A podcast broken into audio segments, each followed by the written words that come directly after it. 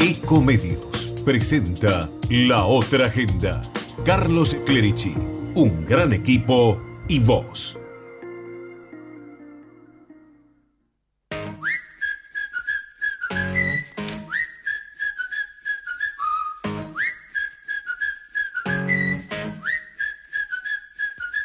Hey now, what you gonna do about me?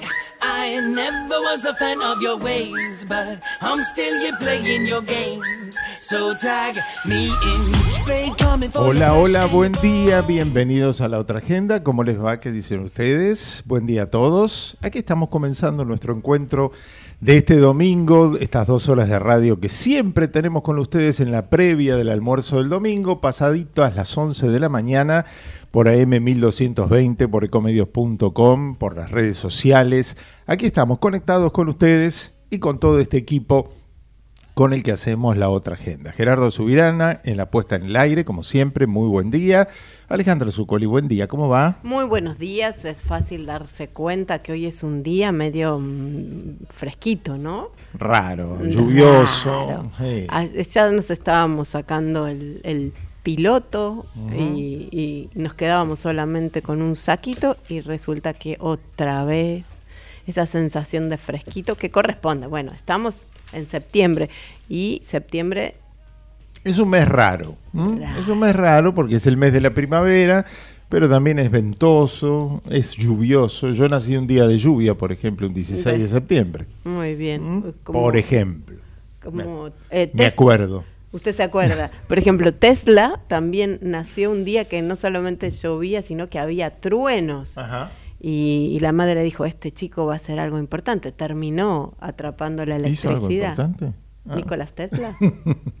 ¿Qué y tal? bueno, usted llovía y, que- y estaba bendecido eh, del campo. Ah, por eso a usted le importa tanto la lluvia. La Siempre está puede atento. ser por el día del nacimiento, Porque claro. Usted nació lluvioso y tendré que nacer de nuevo.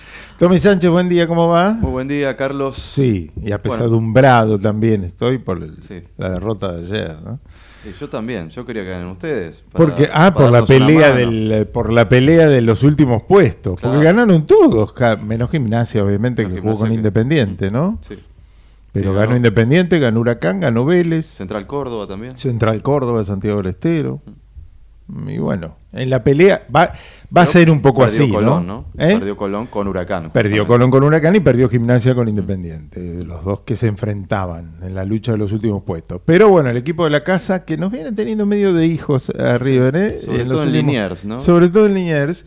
Eh, bueno, eh, hoy las redes sociales, o anoche ya explotaron contra el técnico de River, que es tendencia número uno. Sí. Me parece que quedó atrás el tema de la michoneta y todo eso. Sí, ¿qué Eh, pasó? Se olvidó, en un mes y medio se olvidó Fácil, todo. el amor es así, es es como una pelota. Bueno, pero creo que tiene responsabilidad él en que haya cambiado la, la impresión de la gente, ¿no? Sí, sacando algunos jugadores claves, ayer en, el, en el- los relatores lo, lo comentaban un poco, jugadores que te unen las piezas. Eh, de Michelis apostó por un 4-3-3 con esos por las bandas como Colidio y Pablo Solari, que claramente, sobre todo Pablo Solari me parece que no es un jugador para ese puesto, es más delantero, más segunda punta.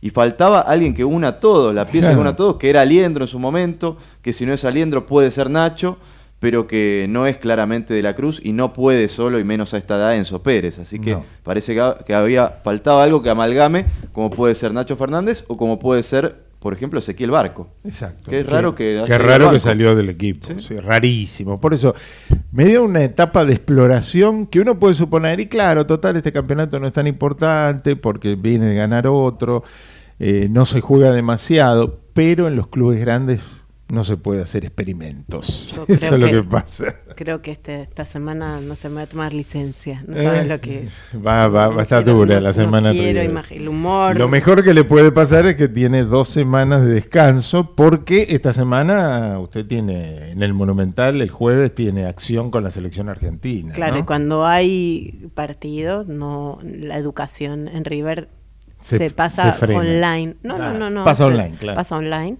y pero parece que tenemos gente que va a ir. ¿Va a ir a la cancha? Tommy, no? Sí, sí, se acompaña, todo, Mm. todo se da. Sí, todo se da, va a estar ahí viendo ahí. la selección. Y Lucía Clerici, ¿qué ha visto esta semana? Buen día. Buen día. Estuvimos viendo Señora de Rojo sobre fondo gris, ¿no? ¿Qué es esto, señora de Rojo, sobre fondo gris? ¿Qué es? Bueno, es un monólogo que, que trajo Sacristán ya en vacaciones de invierno. Estuvo en el Teatro San Martín y ahora está por estas dos semanas en el Astros.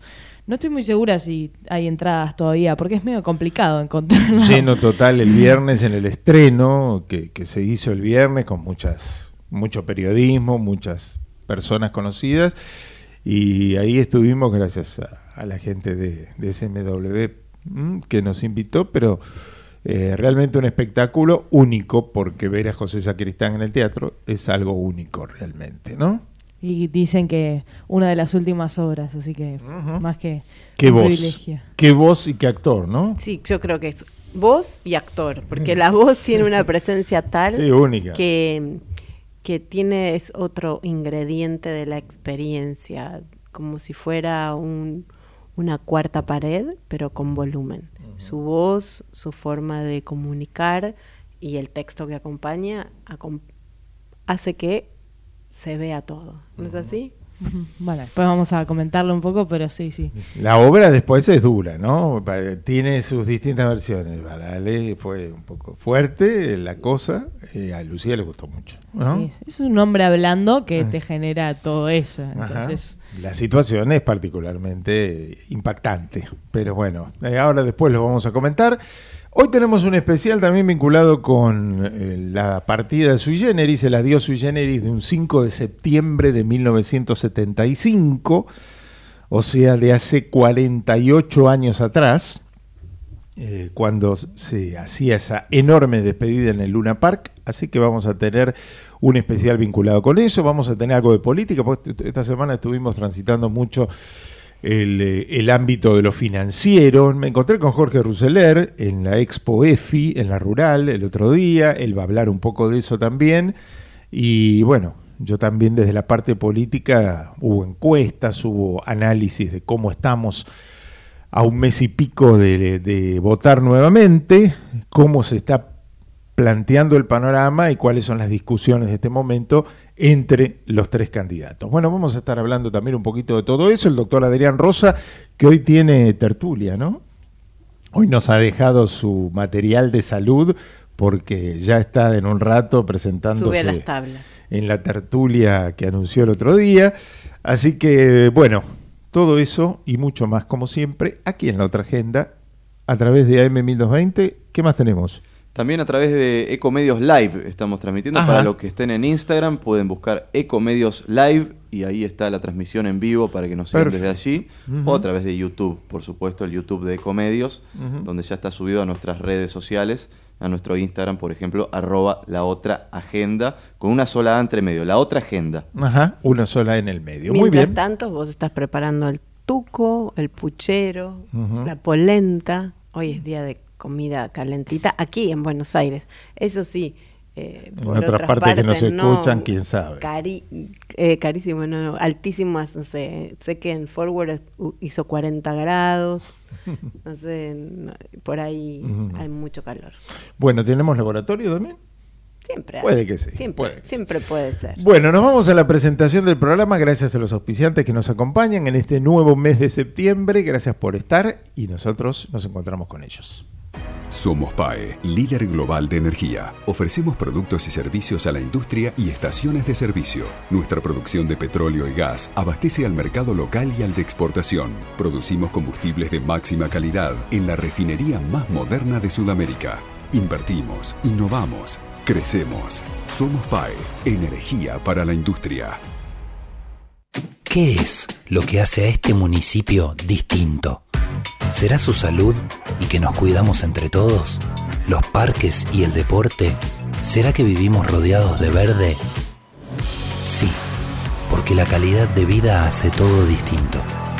San Isidro, municipio. En Laboratorios Vago, tu vida nos inspira a innovar junto a los mejores, a crear valor en equipo para estar siempre cerca y ofrecer productos de calidad que aseguren tu bienestar y el de tu familia en cada etapa de la vida. Laboratorios Vago, ética al servicio de la salud. Encendemos cada momento desde que comienza tu día. Calentamos cada rincón de tu casa. Estamos en esa ducha que te despierta y también en el crecimiento de tu negocio. Llegamos a más de 2 millones de usuarios desde Buenos Aires hasta Tierra del Fuego. Millones de personas que usan esa energía y la transforman en algo mejor. Camusi, más que energía. El futuro ya llegó a la ciudad. El telepase en la autopista Ilia ahora es telepase sin barrera, sin cabinas, sin detenerte. Adherite en telepase.com.ar. AUSA, Autopistas Urbanas. Auspicia la otra agenda KM, Cámara Argentina de Especialidades Medicinales. ¿Sabías que todos los accidentes por inhalación de monóxido de carbono son evitables? Chequea que la llama de tus artefactos sea siempre azul. No olvides ventilar los ambientes de tu hogar todos los días, verificando que las rejillas cuenten con salida al exterior y las ventilaciones no estén tapadas ni sucias. Y controla las instalaciones internas con un gasista matriculado. Con estos consejos, proteges a tu familia. Metrogas, damos calor. Lanús es el primer municipio en incorporar el uso de armas no letales para equipar a las fuerzas de seguridad municipales que desarrollan tareas de prevención en zonas de alto tránsito como centros comerciales, estaciones de trenes y centros de transbordo. Queremos agentes de seguridad más preparados, especializados y mejor equipados para enfrentar el delito urbano. Informate en lanus.gov.ar.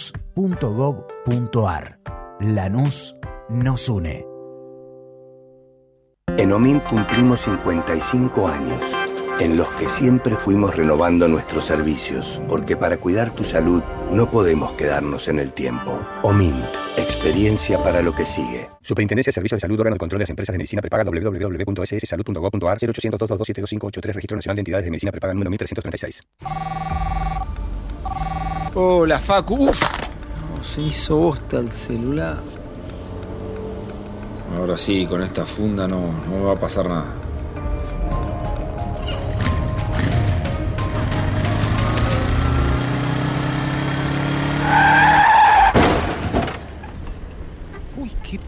Y encima sin casco. Se preocupó tanto por el celular y no por su cabeza. El último año, más de 1.500 motociclistas, en su mayoría jóvenes, murieron por no usar casco. Vos, que tenés cerebro, úsalo.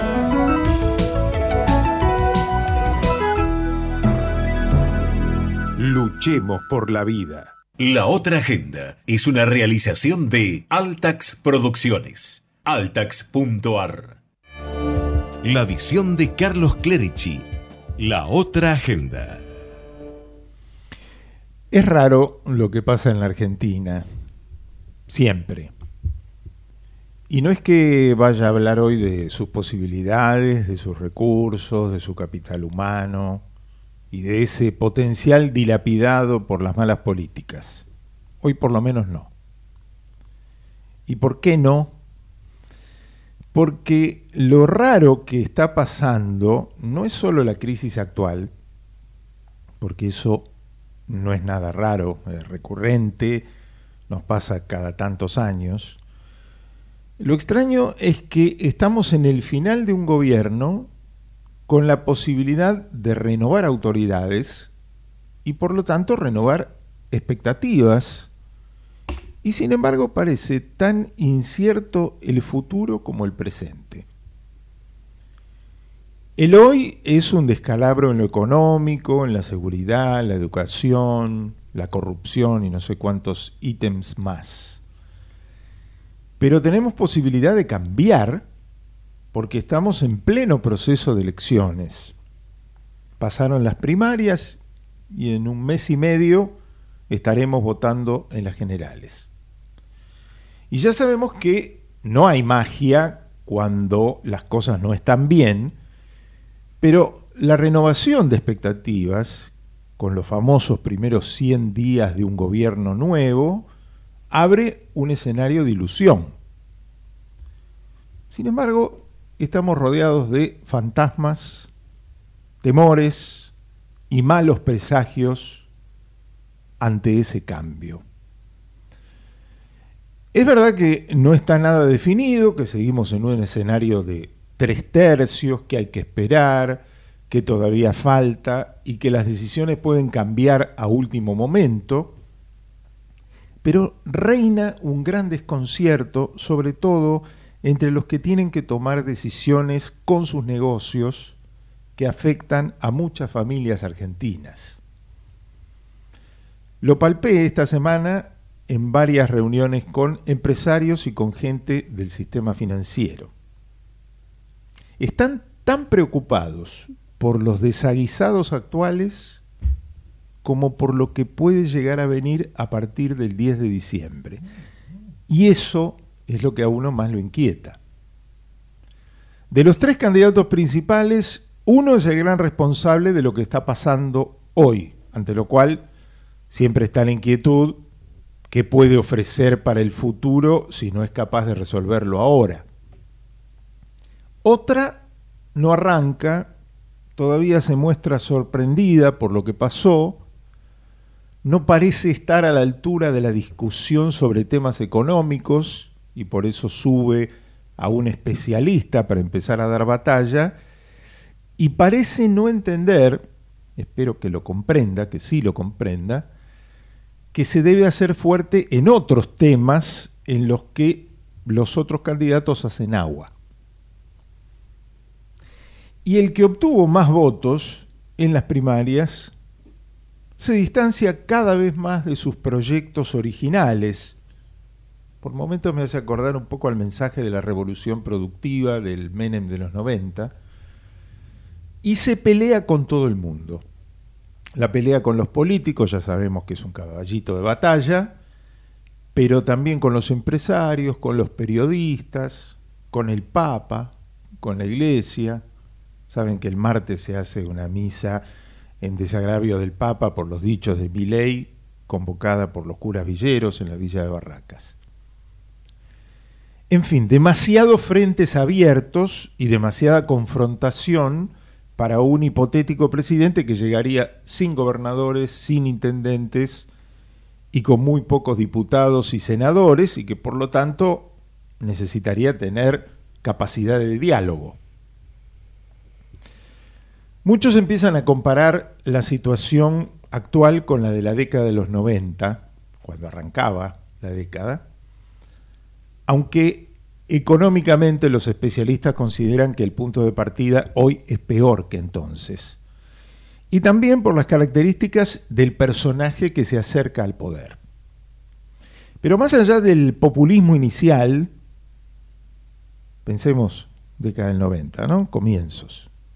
Populismo al principio, repentino cambio de peronismo a ideas liberales, patillas, parejas arregladas para el momento de llegar al poder, etc.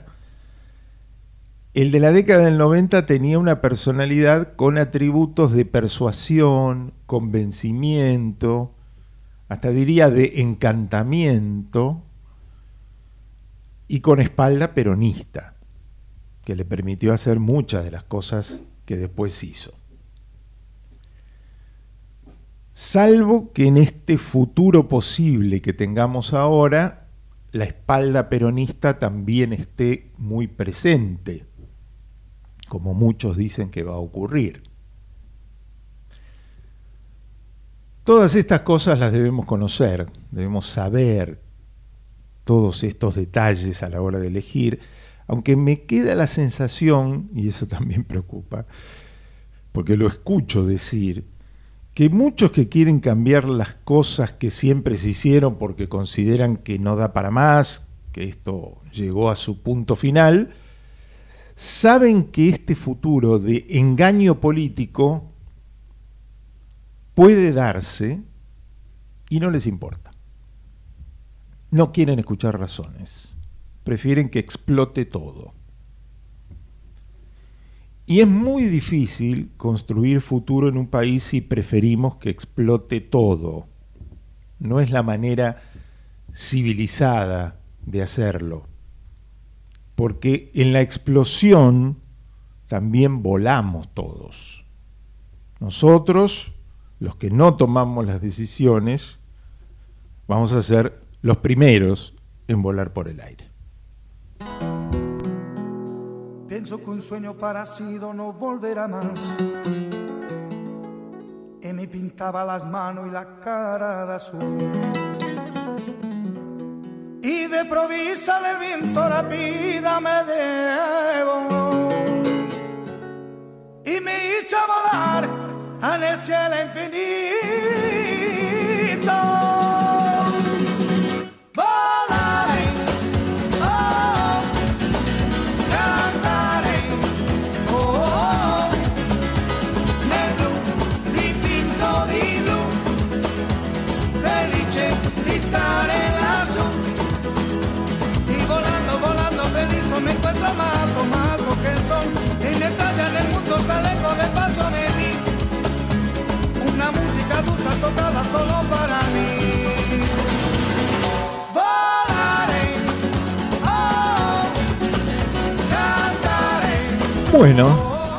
Así cerramos con el volare. ¿m? Esperemos que no volare. ¿eh? Y volar, volar, a descubrir qué pasa. Bueno, Gypsy Kings era, ¿no? Muy Sí, bien. volare, volare. Bueno, nos vamos a ir al encuentro del amigo Jorge Ruseler que completa un poco Sí, este panorama. claro. Eh, bueno, siga revolviendo los ravioles. Gracias. No, está bien, así bien. sacamos todo de golpe. Saquemos algo, Bueno, sacamos todo, la parte política, la parte económica. No, total, igual todo el tiempo, todo el tiempo la gente quiere saber cómo está eso, como si pudiera Mm, ser algo. Sí, puede ser algo, puede ser mucho. Puede ser algo. Puede ser ¿Qué? mucho. ¿Qué De, ser? de ella depende. Por ahora. Claro. Es el momentito que Es el momento. Y bueno, Hágalo. estamos en el momento. Por eso Just digo.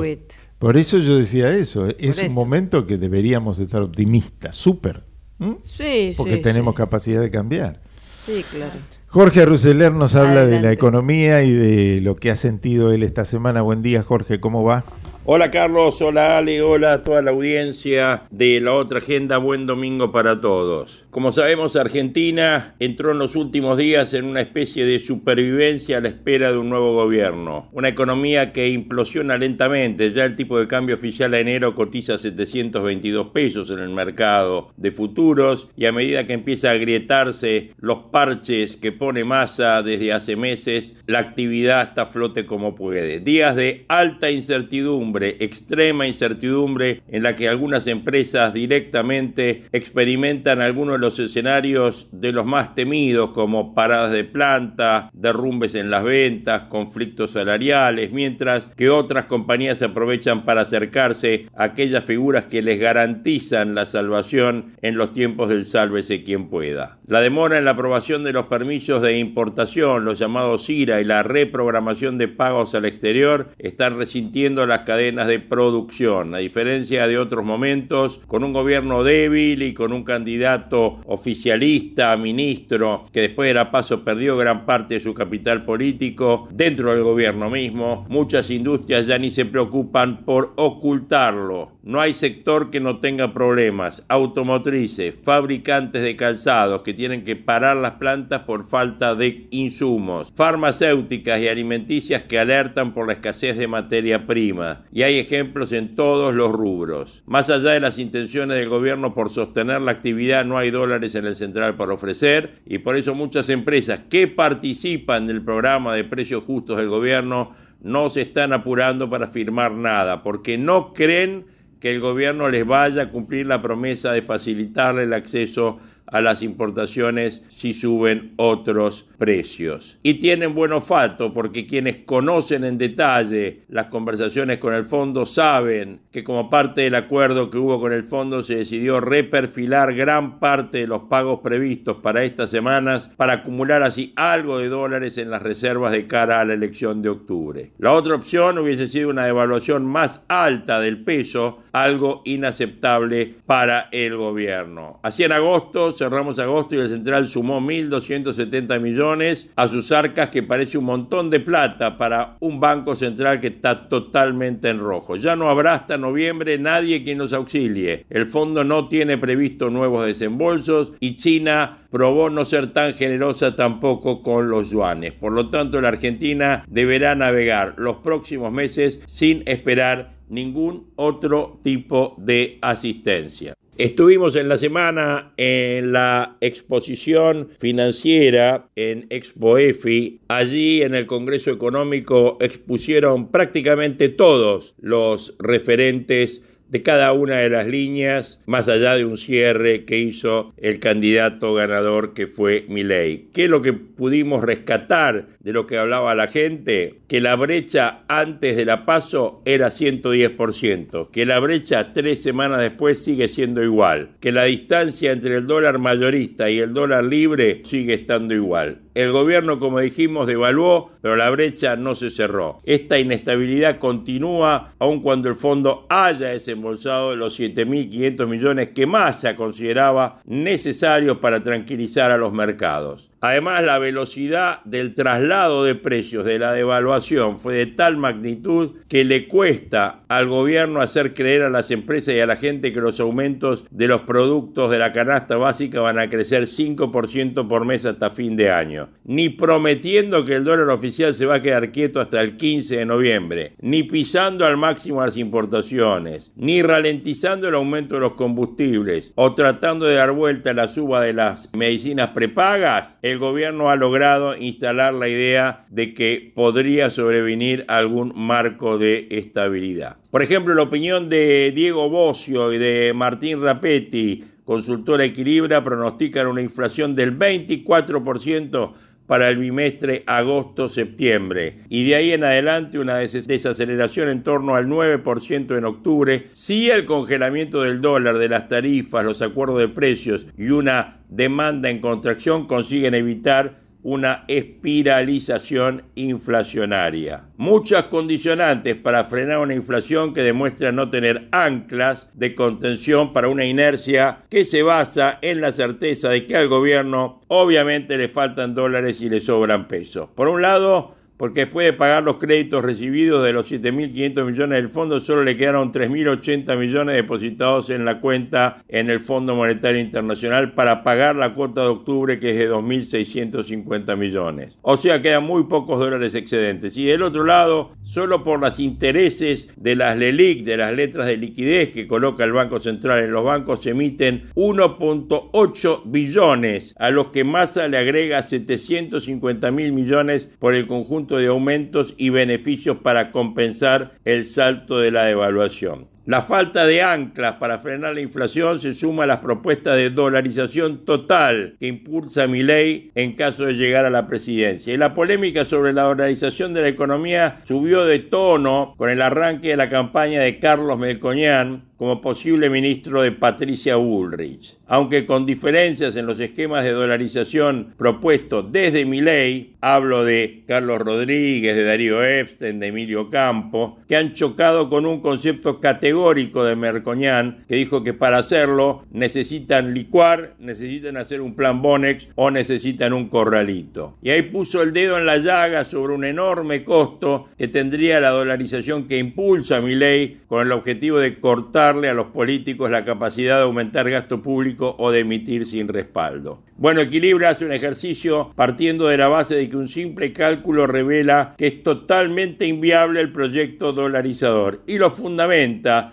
en que si se dolarizara la base monetaria y los pasivos remunerados del central, daría un dólar de 2.000 pesos, con una suba del 150% del blue y de 470% del oficial y se mantuviera la paridad de los bonos en 30 centavos, habría que volcar al mercado 76 mil millones de dólares de nueva deuda. La pregunta que sigue es quién va a estar dispuesto a comprar más deuda argentina cuando tiene una cerca de 80 mil millones de títulos soberanos que valen 30%. Hacer futurología en la Argentina es difícil, pero que la tendencia a dolarizar portafolios considera que los niveles actuales son piso y no techo, por lo que las medidas adoptadas por el gobierno se van a traducir en mayor emisión y consecuencia van a terminar por trasladarse a los precios. Está todo puesto, Melconian está en la cancha, Massa tiene lo suyo también, Milei está acercándose al teorema de Baglini, con lo cual también está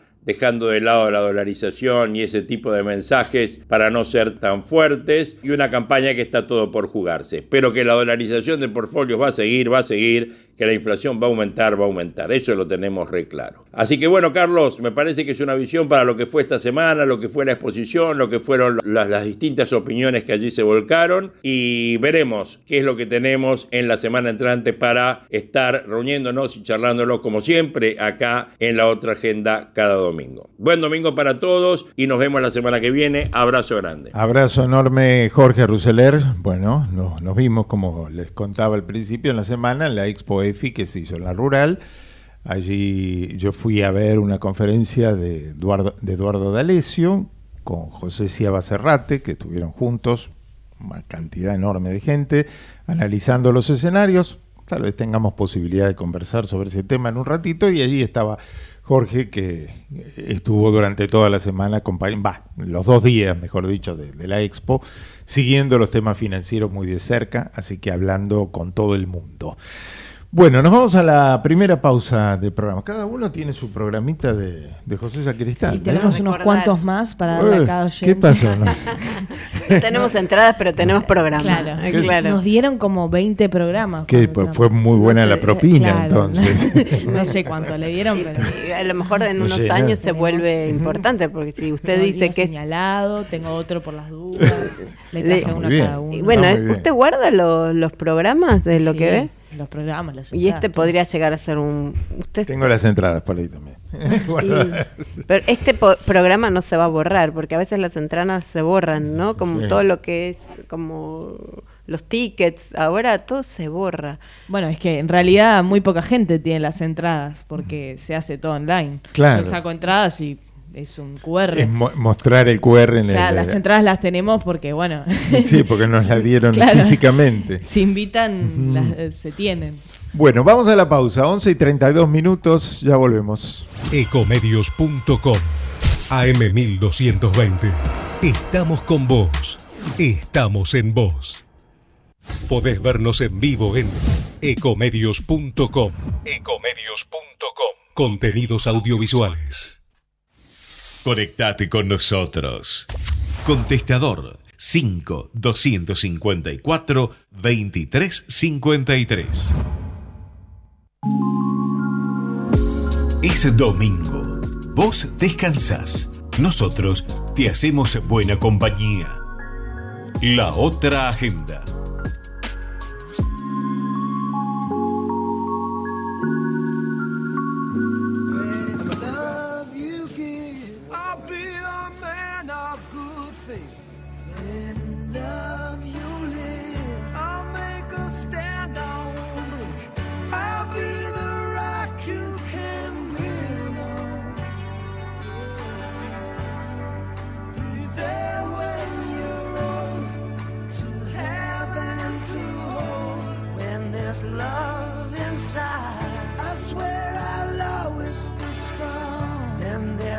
Omint Assistance te cuida mientras vos viajas tranquilo, por eso durante todo el mes de septiembre aprovecha los descuentos que tiene para vos. Accede a un 25% de descuento y tres cuotas sin interés en coberturas seleccionadas que incluyen médico online en todos los destinos, flexibilidad para modificar fechas de vouchers, cobertura por pérdida de equipaje. Para más información, ingresa a la web o a las redes sociales de Omint Assistance.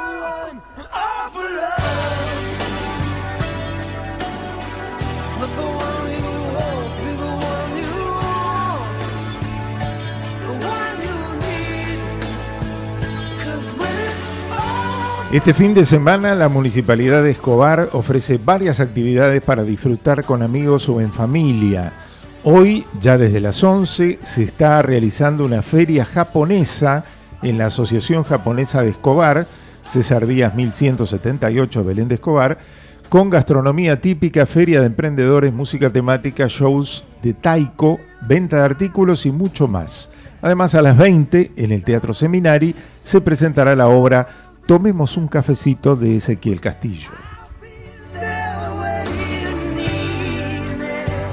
Operadores del sistema de alerta temprana de Lanús participaron del taller de primeros auxilios psicológicos en el Instituto de Capacitación para la Administración Municipal, que les permite contar con más y mejores herramientas ante situaciones de emergencia e incidentes críticos. A diario el personal municipal recibe un promedio de mil llamados de la línea 132 y 600 activaciones de botón antipánico. La tipología de casos que deben ser abordados requiere de la capacitación constante y la adquisición de recursos que permitan su correcto tratamiento. Dichas intervenciones están diseñadas para reducir la angustia inicial y producir un alivio emocional y sintomático. Todo esto se trabaja con los operadores del sistema de alerta temprana del municipio de Lanús.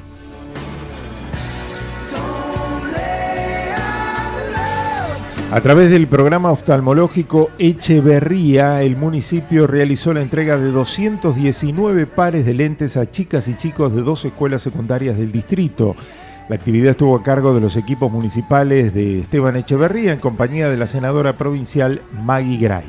Se entregaron 93 pares de anteojos a estudiantes de la escuela secundaria número 44 del Jahuel y otros 126 a chicas y chicos de la escuela secundaria número 26 de Canning. Por otra parte, el municipio de Esteban Echeverría lleva adelante la obra de saneamiento del arroyo Santa Catalina desde la calle Álvaro Barros hasta su desembocadura en el canal rectificador del río Matanza.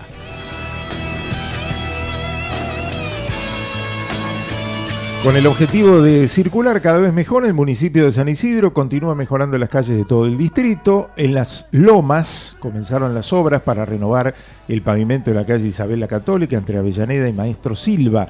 Las tareas comprenden la renovación de la calzada en cinco cuadras. Además, finalizaron dos cuadras de Maestro Silva entre Don Bosco y Avellaneda y dos cuadras de Hudson entre Avellaneda y Don Bosco. Mientras tanto, en Boulogne se puso en marcha la puesta en valor de la calle Junín entre Cervantes y Bañati y en Becar avanzan los trabajos en la intersección de las calles Esnaola y José Ingenieros. Estos tramos se encuentran cerrados al tránsito en el municipio de San Isidro.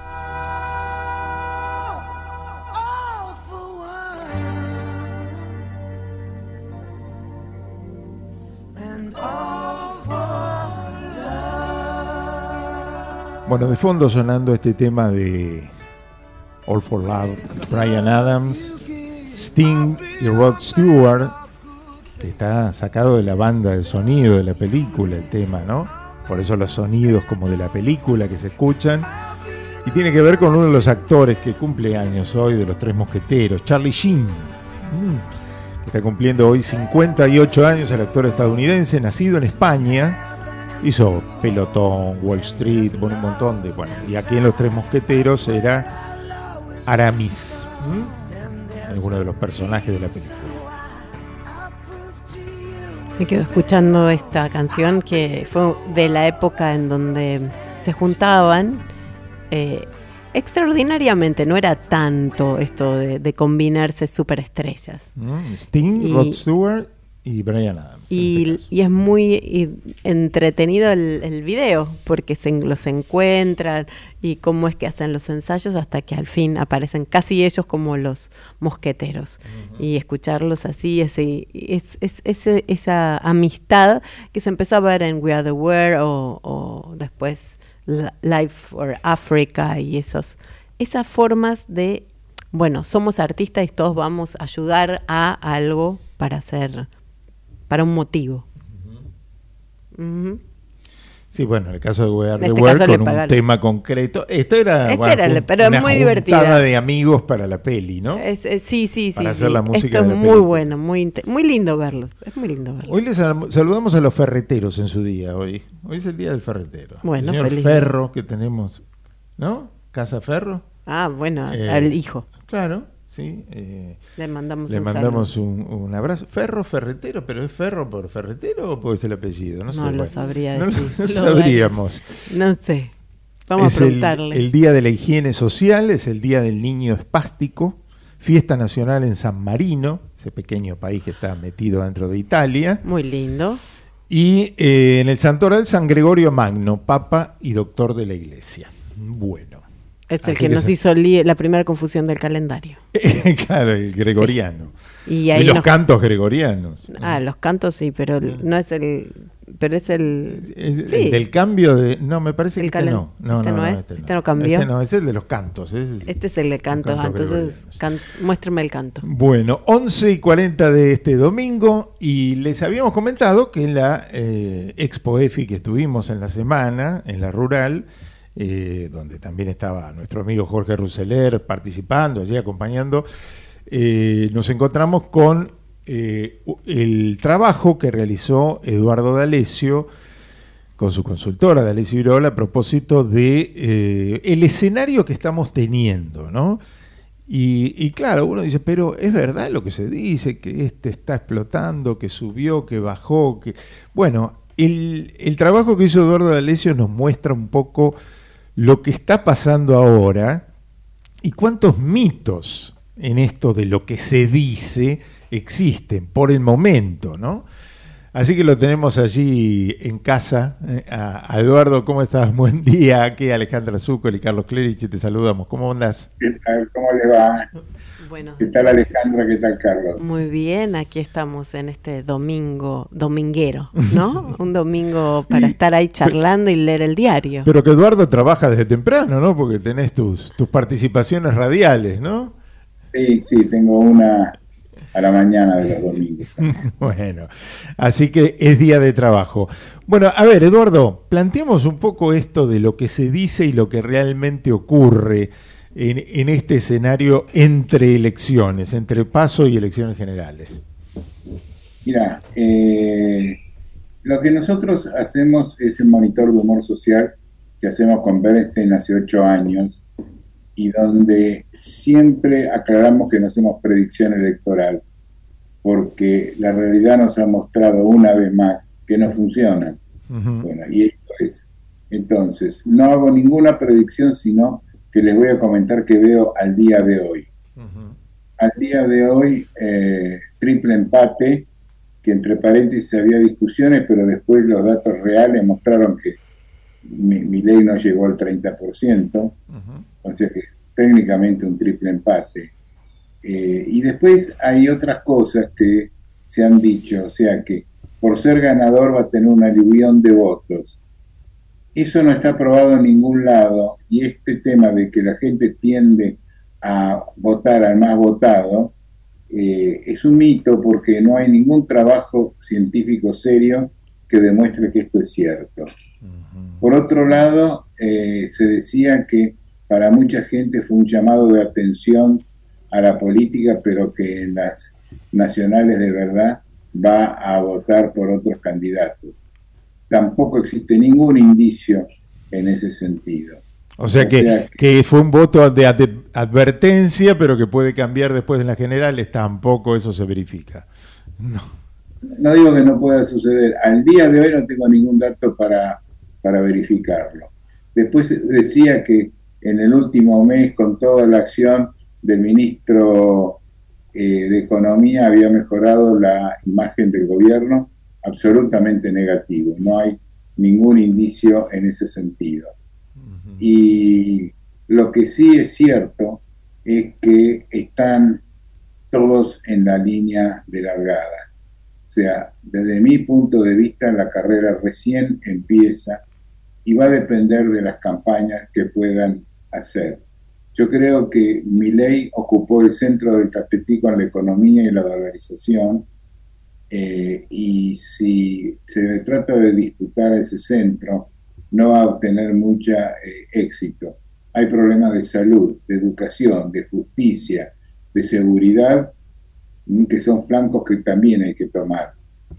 O sea que si vos le aconsejaras, por ejemplo, eh, ya Massa tiene sus problemas con la gestión económica, pero si le aconsejaras a Patricia Bullrich, por ejemplo, no sería competirle a Milei en los temas económicos, sino ocuparse de otros temas que son también muy importantes. Exactamente, exactamente. Lo cual no quiere decir no dar respuesta, pero este, no puede ser ese el centro de acción porque es el centro en el cual es relativamente más débil. Eh, lo que yo digo, mi ley estuvo muy astuto a introducir el concepto de dolarización, que para mucha gente es casi un elixir mágico. Y frente a eso lo que hay que decir es, además hay otros factores.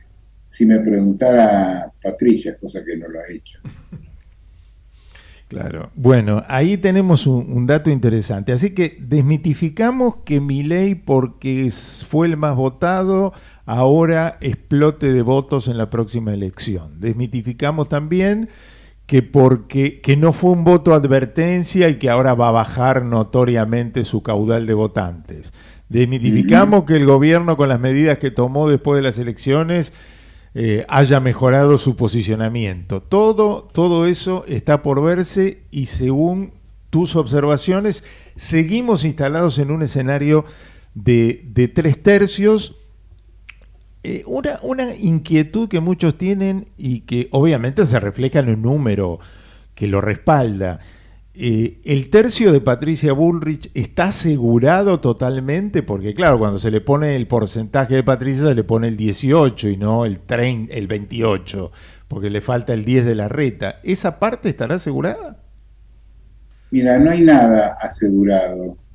Eh, al día de hoy yo creo que, por eso insisto, en que están en la línea de largada. Los votos de la reta los tiene que capturar, no están dados de regalo. ¿Mm? Este, cada uno tiene que avenirse a empezar a buscar los datos. Y lo que sí es cierto, en función de todo lo que he visto, mi opinión es que la definición de las elecciones va a estar dado por los que no fueron a votar.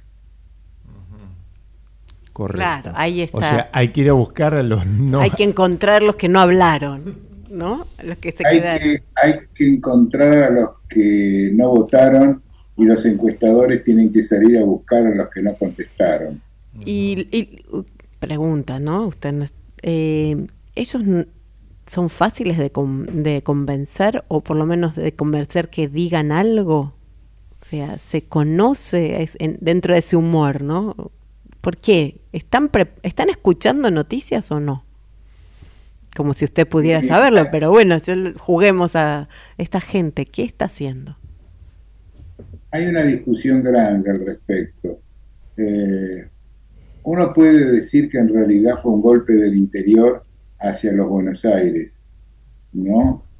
Este, y esto fue lo que no vio venir nadie en la política, porque estamos tan acostumbrados que las definiciones de Buenos Aires que no se le prestó atención. Ahora, eh, si esto ha sido un golpe de llamado de atención, es un voto definitivo, ¿Quién lo sabe? Pero me, me gusta esto que dice, es un golpe del interior, que hey, hay una idea eh, y a Buenos Aires. Y me pregunto, ¿les habrá molestado que cuando ganaba alguien en San Juan fueran los de Buenos Aires, ¿no? A ponerse detrás. Y después, ¿no? Eh, Porque pasó, como por primera vez ganaba un gobernador, Sí. iban atrás los candidatos. A respaldarlo, claro. Bueno, no sé, podría ser, ¿no? Eh, pu- puede ser, puede ser. Lo que es cierto es que todo el interior vive la situación política desde hace muchos años como ciudadanos de segunda. ¿Mm? Y esto les dio la oportunidad de decir, acá hay alguien que nos puede representar. De vuelta, ¿lo van a repetir al voto? ¿Vamos a incorporar otros votantes? No se sabe. Linda No se vista. sabe porque, eh, digamos, cuando las, las poblaciones se comportan en forma homogénea, este, independientemente de los errores muestrales, los resultados son bastante ajustados a la realidad. Pero cuando tenés tantas diferencias entre un sector y otro, depende mucho de dónde tomes la muestra el resultado que vas a tener. Y nadie, nadie tuvo la hipótesis de que el interior iba a ser dramáticamente distinto a Capital y GBA, ¿no es cierto? Y, y los partidos de la provincia de Buenos Aires. Así que el objetivo es ir a captar a esa gente que tampoco sabemos si va a ir a votar o no. O sea, es incierto también el panorama de si va a cambiar su actitud de presidencia, ¿no? Bueno, eh, el peronismo en general ha tenido este, los punteros que colaboran con este, llevar a los a los votantes a las urnas. Primero, lo van a hacer. Segundo, los votantes van a respetar el pedido. Claro, ¿Van a votar lo que ellos quieren o van a votar lo que, lo que les dicen o lo que ellos quieren a la hora de votar, no? Así que está muy, muy revuelto el panorama, está muy, muy difícil de pronosticar. Y en, entre paréntesis ya empecé a ver algunos pronósticos en algunos medios. Me imagino que hay que llamarse un poco a silencio después del papelón de las encuestas predictivas, como digo yo, que se hicieron. Quizás sean ¿no? formas de comunicar, ¿no? De ayudar. ¿Ve que estamos por ahí? Esas influencias que muchos dejan, ¿no? De, de- de cumplir con el objetivo real, que es tra- un trabajo serio, sino simplemente influenciar. Sí, pero no, no está claro que realmente tengan alguna influencia. Es muy poquita la cantidad de gente que mira, interpreta encuestas, este, como para dejarse influir de esa manera. No, es más un mito que una realidad. Por eso, no, no, no es que ocurra, pero a lo mejor la intención es, ay, probemos por ahí. Gente que lee... Yo eh, creo que más que, ¿sabes qué es? ¿Qué? Los jefes de campaña que quieren quedar bien con sus jefes. Sí, sí, por eso, eh, sí, ahí está, ¿no? Es esto como, bueno, tenemos que mostrar, tengo que mostrar que soy eficiente y tengo, sí, esos números, este, esta forma de leer un material antiguo de marketing, ¿no? Se están perdiendo muchos, muchas cosas con las lecturas de estos libros antiguos de marketing. Porque a muchos candidatos se los calma, pero después no, no- como el libro, como sea, No se refleja en la No se realidad. refleja en la realidad, pero Y, y Eduardo, eh, vos que transitas tanto el mundo empresario, porque bueno, sos el encuestador para, para la gente de idea, eh, desde hace tantos años, eh, ¿cómo ves el ánimo? Porque yo hoy en mi comentario editorial hablaba de eso también, de, lo que percibí esta semana, que es la incertidumbre. Y, y claro, uno entiende la incertidumbre empresarial por lo que está pasando hoy. Pero ante un proceso de cambio, cuando viene un nuevo gobierno, uno debería pensar, bueno, viene una nueva ilusión. Y sin embargo, lo que me preocupa es eso, que también hay incertidumbre sobre el futuro, ¿no? Eh, mira, en los nubes de palabras que hicimos este, en la encuesta que presenté de INEFI, siempre surge la palabra esperanza como la predominante. ¿Mm? O sea, todo algo bastante emocional. Eh, el empresariado está muy dividido entre los que creen que mi ley va a tener gobernabilidad o que no la va a tener. Y ahí falta, eh, salta un factor de incertidumbre. Si gana mi ley, ¿va a poder gobernar? Necesita cambios constitucionales y necesita tener eh, leyes que lo favorezcan. ¿Lo va a lograr?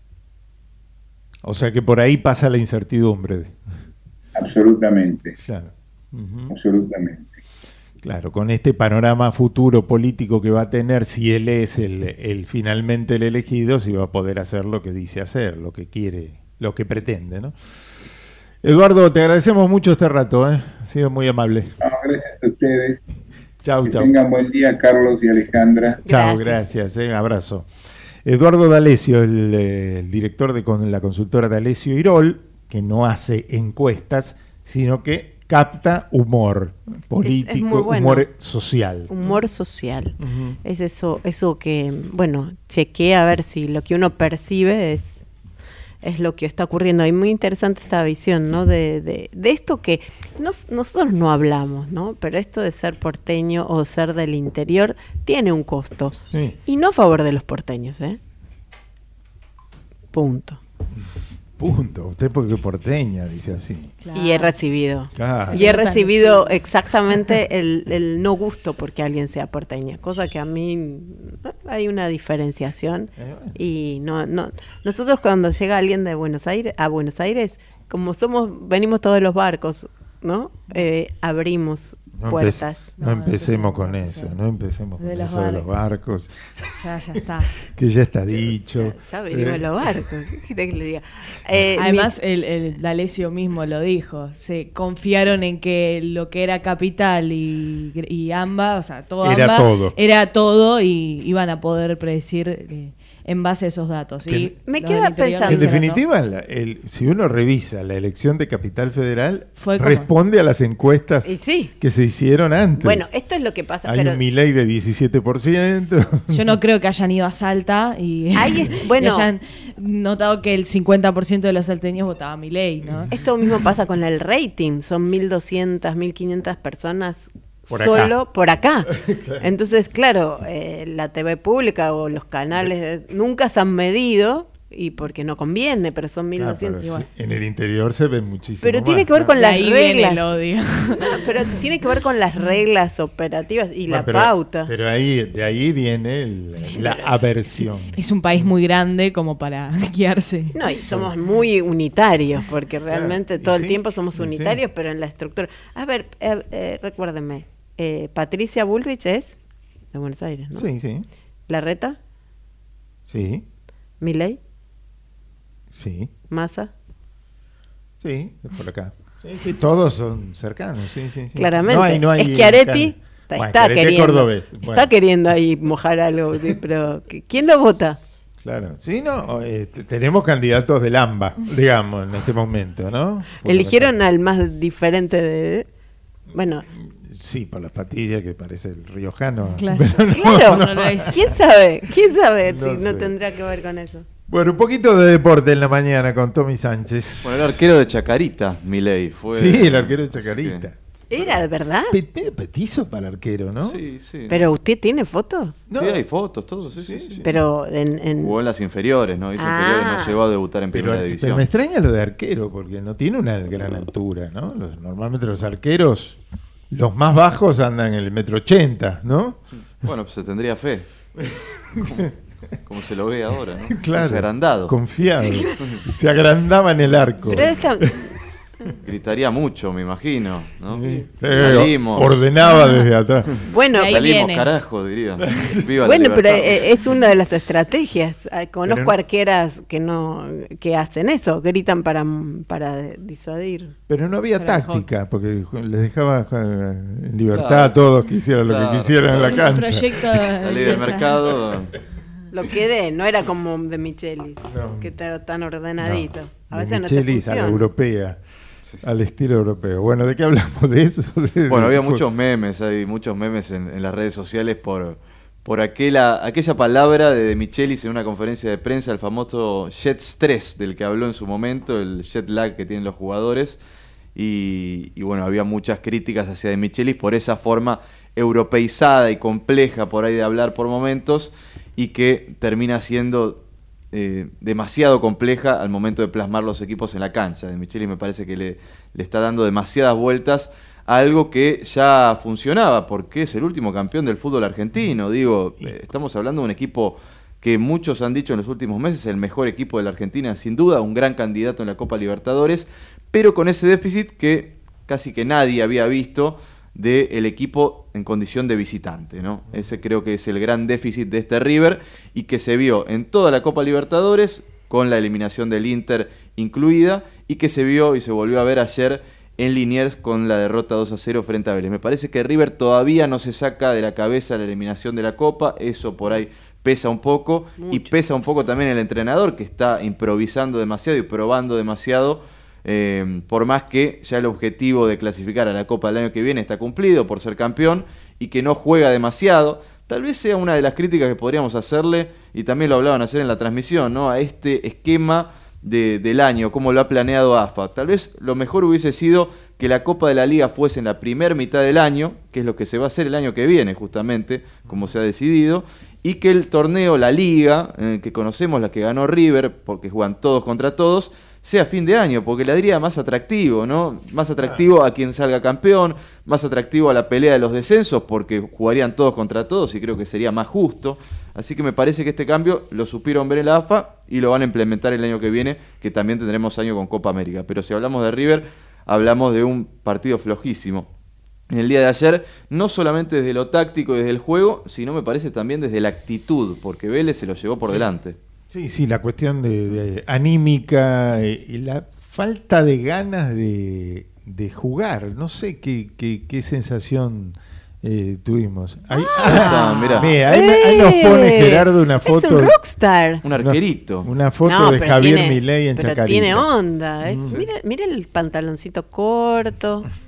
Es un... Bien Hay toda una leyenda también. Ahora he escuchado que hablan de su carrera política diciendo él fue arquero, entonces sabía cómo atajar y en los momentos. Me, me- Claro, una Me metáfora. lo han dicho. Ajá. Pero mira, estaba bien. pelo ya, el Se pelo parece a estaba Rod complicado Stewart. de, aquel, de aquella no, época. es, ¿eh? es ochentoso. Clerici, ¿este ¿qué año es? Rod Stewart. es. Eh, igual, el video de, Se quedó, que se- cantaba. se estancó ahí el pelo. ahí de- Es un estilo Rod Es Stewart, Rod ¿eh? Stewart. Mírenlo, te lo mira en el video y está igual. Stewart. Mira, apre- apretadito. Tiene confianza él. Mm. Él tiene confianza.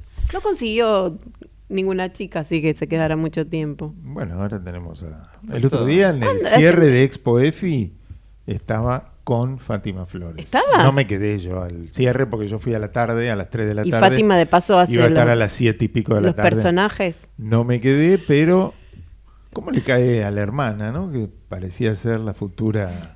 No digo primera dama porque es la hermana, pero parecía Algo así. ocupar el rol principal de mujer al lado del candidato y ahora ha quedado un poquito desplazada. Pero ¿no? con Fátima hay que se... Seguramente le va a servir, Fátima, digo, al momento de eh, improvi- improvisar, no, practicar un supuesto debate, Fátima por ahí puede hacer del otro candidato. Ay, Ah, buena. eso sí. Esa es buena, ¿eh? Claro, yo decía algo. Ahora- yo me imaginaba otras cosas. Tenemos al marido de Fátima, al ex marido de Fátima Flores que eh, con su, no digo victimización, pero con su aparición en los medios diciendo que se vio castigado por ella, porque le entregó su vida para que hiciera su carrera y hoy está enfermo y qué sé yo, y que lo abandonó.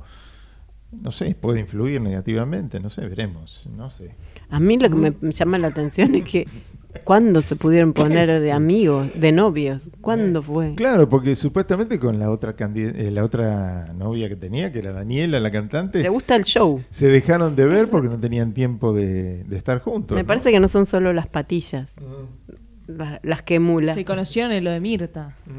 Mirta que la- sí, en lo de En la Mirta mesa de Legrand, la mesa de Mirta Legrand. Bueno, volviendo al, al- ¿Qué tenemos hoy en el calendario de domingo? Porque ya se jugó, bueno, jugó ya hubo varios partidos importantes, como dijimos, Huracán le ganó a Colón. Sí, 2 a 1 con dos goles de Cócaro, que es el, goleador- goleador, del campeonato. El goleador del campeonato con cuatro, ¿no? Sí, Y fue el- también la vuelta de Puceto, ¿eh? Que fue muy bien recibido en la cancha de Huracán. Falto de fútbol, igual Puceto se nota que viene una lesión larga. Sí, sí. Independiente, dos triunfos de Carlitos Tevez, ¿no? Seguidos. Sí, primera vez en el año que Independiente alcanza dos triunfos seguidos, para que veamos la, crisis del club, ¿no? Pero, Claro. pero mire, esa es la. Mouche, en, en el curso de Coursera, en donde hacemos una entrevista eh, que hago motivando equipos de trabajo, él habla perfectamente de la relatividad de ganar según dónde estás. Por ejemplo, River le, le fue mal y es terrible. Independiente. Ganó dos veces y ya es casi dueño de la copa. No Claro, es ganar o perder, sino es en, ¿En qué, qué lugar? Claro. vos te encontrás para ganar, ¿no? Como nunca ganó dos partidos seguidos, es un Y ahora, logro extraordinario. Imagínense todo, la felicidad de esa gente, me, me lo imagino a mi padre, estaría contento con dos, ¿no? O a mi, a, Dos a mi hermano. seguidas. No sé cuánto dure O igual. usted. No, no. Ayer es que- y en dos, dos veces que pierde River y ya es un drama. No, no es drama, pero digo. O- En River sí es un En drama. River es un drama. En River, bueno, económicamente también fue un drama la eliminación de la Copa Libertadores, Ni que hablar digámoslo, en, ¿no? en el Sí, sí, bueno, presupuesto. se, se vio en, en la, la gran cantidad de jugadores de los que se desprendió, desprendió, River. claro. Eh, Y sí, porque no, no habían considerado que se llegaba mínimo cuartos de final. Entonces estaba incluido en el presupuesto y River está haciendo muchas obras. Claro, se perdió mucho dinero. Bueno, ¿qué más entonces? No, no, me parece que lo de Carlitos Tevez, eh, hasta ahora, ¿no? De estos dos partidos que vimos, que es poco, falta muchísimo, eh, pero hemos visto que lo que dijo en la conferencia de prensa cuando se anunció, que era que los jugadores se sacaran los zapatos de, de ballet y se, Sí. se pusieran con, con todo a trabar con la cabeza. Se nota en la cancha. Se nota en la cancha sí, el cambio de, actitud. Ahora, Ayer el vimos juego- un rato y se notó. Se. El juego todavía no es gran cosa, obviamente, No, pero hay algunos puntos a resaltar, como el caso de Matías Jiménez Rojas, que en estos últimos dos partidos ha sido la figura convirtiendo goles claves y golazos. La verdad. Ayer otro golazo para él para estampar el 2 a 0, que terminaría en 2 a 1. El primero había sido de Isla, así que un triunfo clave de Independiente. Bueno, después seguimos con el panorama de, de lo que va a venir hoy y demás. Nos vamos a la pausa. Eh, ya- Moreno, que anda por Buenos Aires. Raúl Moreno anda está por- escuchando, dice Rod Stewart Milley. Podría haber pasado por acá, Moreno. Venga, pero está de festejos. Y ahí dice Rod Stewart Milley. Sí, Mira. re, re Rod Stewart. Es un ochentoso. Rod Stewart Milley. Mira vos, ahí está, sí, el comentario. Gracias a Fernando de la Fuente también, que nos mandó saluditos temprano. Este, desde temprano, Ale, Carlos dice buen Ah. programa. Eh, y, y también a los que se sumaron por acá, Carlos Gustavo Massa. Oh, cuánto tiempo, un abrazo. Pablo, Pablo Gimnasia, no sé si es el apellido o es el nombre que se puso. Pero no, ¿por qué? Perdón. O, eh, fanático de O gimnasia. porque le gusta la gimnasia, no sé. O- o que- o es hincha de gimnasia. Usted- Bueno, gracias por el saludo también. Pero si usted lo va a saludar así, yo creo que se no, va. no, pero porque en las redes sociales uno se pone, Carlos Carp. claro, car- lógico, uno ¿Qué se se pone pone? cosas raras. ¿Qué- ¿Usted qué se pone? No sé. Gordo. Gordo. El otro día me mandaron un saludo. Eh, ¿Y quién a ver, creo que en el Messenger. Quería, No le exponga. No sé. No, no, no. No le. Sí, No, no, tiene cuatro vos- seguidores, los, echa. Alguien que me saluda y que me dice, che, gordo, que vos ¿Cómo te- te cómo te quiero?" quiero, qué sé yo, pero no- yo la verdad que no lo tengo, ¿viste? Pero no Entre le mis- diga así, o entre sea, mis referencias es que inmediatas. seguidor menos. Y digo, pero me estaré olvidando de alguien muy importante en mi vida. Y- pero usted no, no sabe. Hay mucha gente que esta semana se va a preguntar qué, dónde está usted. ¿Dónde Ahora va a todos estar? lo saluden así. ¿Eh? Es que, Con ese cariño. es que cada uno, cuando uno lo escucha todos los días a la no- mañana o el- cuando Ah, está estaba bien. antes a la mañana, yo o- entiendo, pero... uno se vuelve pariente y te habla, porque la gente te habla, vos no lo escuchás. El tema es que la gente escucho, dice, sí, mira, ahí está el gordo hablando. Bueno, uno se vuelve pariente. No me veo gordo. Ay, digo, primer y bueno, principal. pero, a bueno, ver. pausa, pausa. Miren, 12 y 6 minutos. Avisos nuestros, auspiciantes, tanda de la radio. Y después, Rod Stewart, no. no, después, adiós su generis. Un recuerdo de lo que ocurrió un 5 de septiembre ¿Se de fue? 1975. ¿No está más? ¿Eh? ¿No está mal? No está más. Somos PAE, líder global de energía. Ofrecemos productos y servicios a la industria y estaciones de servicio. Nuestra producción de petróleo y gas abastece al mercado local y al de exportación. Producimos combustibles de máxima calidad en la refinería más moderna de Sudamérica. Invertimos, innovamos, crecemos. Somos PAE, energía para la industria. ¿Qué es lo que hace a este municipio distinto? ¿Será su salud y que nos cuidamos entre todos? ¿Los parques y el deporte? ¿Será que vivimos rodeados de verde? Sí, porque la calidad de vida hace todo distinto. San Isidro, municipio. En Laboratorios Vago, tu vida nos inspira a innovar junto a los mejores, a crear valor en equipo para estar siempre cerca y ofrecer productos de calidad que aseguren tu bienestar y el de tu familia en cada etapa de la vida. Laboratorios Vago, ética al servicio de la salud. Encendemos cada momento desde que comienza tu día. Calentamos cada rincón de tu casa. Estamos en esa ducha que te despierta y también en el crecimiento de tu negocio. Llegamos a más de 2 millones de usuarios desde Buenos Aires hasta Tierra del Fuego. Millones de personas que usan esa energía y la transforman en algo mejor. Camusi, más que energía. Estoy parado sobre la muralla que El futuro ya llegó a la ciudad. El telepase en la autopista Ilia ahora es telepase sin barrera, sin cabinas, sin detenerte. Adherite en telepase.com.ar. AUSA, Autopistas Urbanas. Auspicia la otra agenda KM, Cámara Argentina de Especialidades Medicinales. ¿Sabías que todos los accidentes por inhalación de monóxido de carbono son evitables? Chequea que la llama de tus artefactos sea siempre azul. No olvides ventilar los ambientes de tu hogar todos los días, verificando que las rejillas cuenten con salida al exterior y las ventilaciones no estén tapadas ni sucias. Y controla las instalaciones internas con un gasista matriculado. Con estos consejos, proteges a tu familia. Metrogas, damos calor.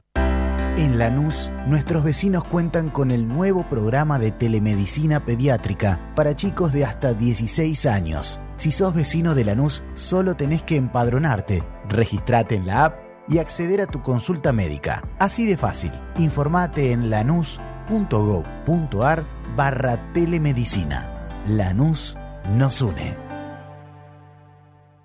En OMINT cumplimos 55 años, en los que siempre fuimos renovando nuestros servicios, porque para cuidar tu salud no podemos quedarnos en el tiempo. OMINT, experiencia para lo que sigue. Superintendencia de Servicios de Salud, órgano de control de las empresas de medicina prepaga www.sssalud.gov.ar 0800 227 Registro Nacional de Entidades de Medicina Prepaga número 1336. Hola, Facu. Uf, no, se hizo bosta el celular. Ahora sí, con esta funda no, no me va a pasar nada.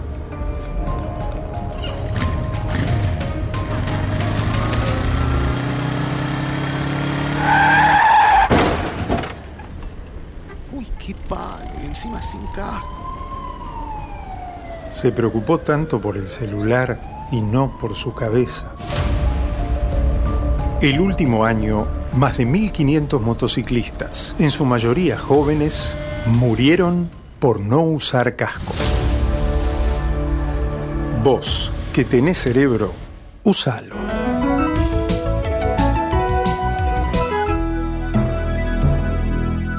Luchemos por la vida. La otra agenda es una realización de Altax Producciones. Altax.ar Desde Buenos Aires, transmite LRI 224, AM 1220, Ecomedios. Podés vernos en vivo en ecomedios.com. Ecomedios.com. Contenidos audiovisuales. Conectate con nosotros. Contestador 5 254 2353. Abrí la otra agenda y proyecta tu semana.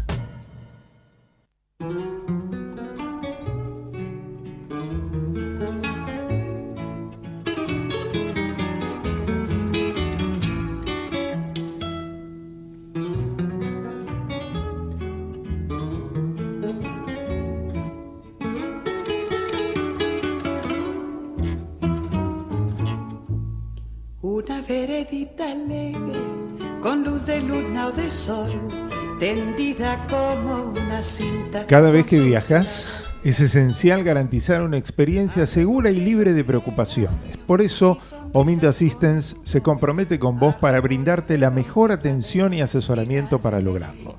Para tener un viaje seguro necesitas realizar una consulta médica con un especialista en medicina del viajero para conocer los riesgos y las formas de prevenirlos, protegerte con las vacunas adecuadas antes de partir y recibir orientación sobre medicación preexistente. Para conocer más sobre estos tipos de prevención, ingresa a las redes sociales de Omint Assistance. Caballero, caballero de fina estampa.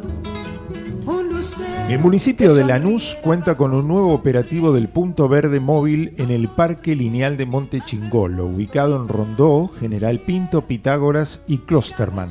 El operativo estará disponible hasta hoy a las 4 de la tarde para que los vecinos puedan tirar sus residuos limpios y previamente clasificados. Esta tarea se realiza en conjunto con los centros educativos municipales. te los aguanes. La Municipalidad de Escobar realiza tareas de mantenimiento y puesta en valor del predio floral de cara a la sexagésima edición de la Fiesta Nacional de la Flor que se desarrollará del 30 de septiembre al 8 de octubre.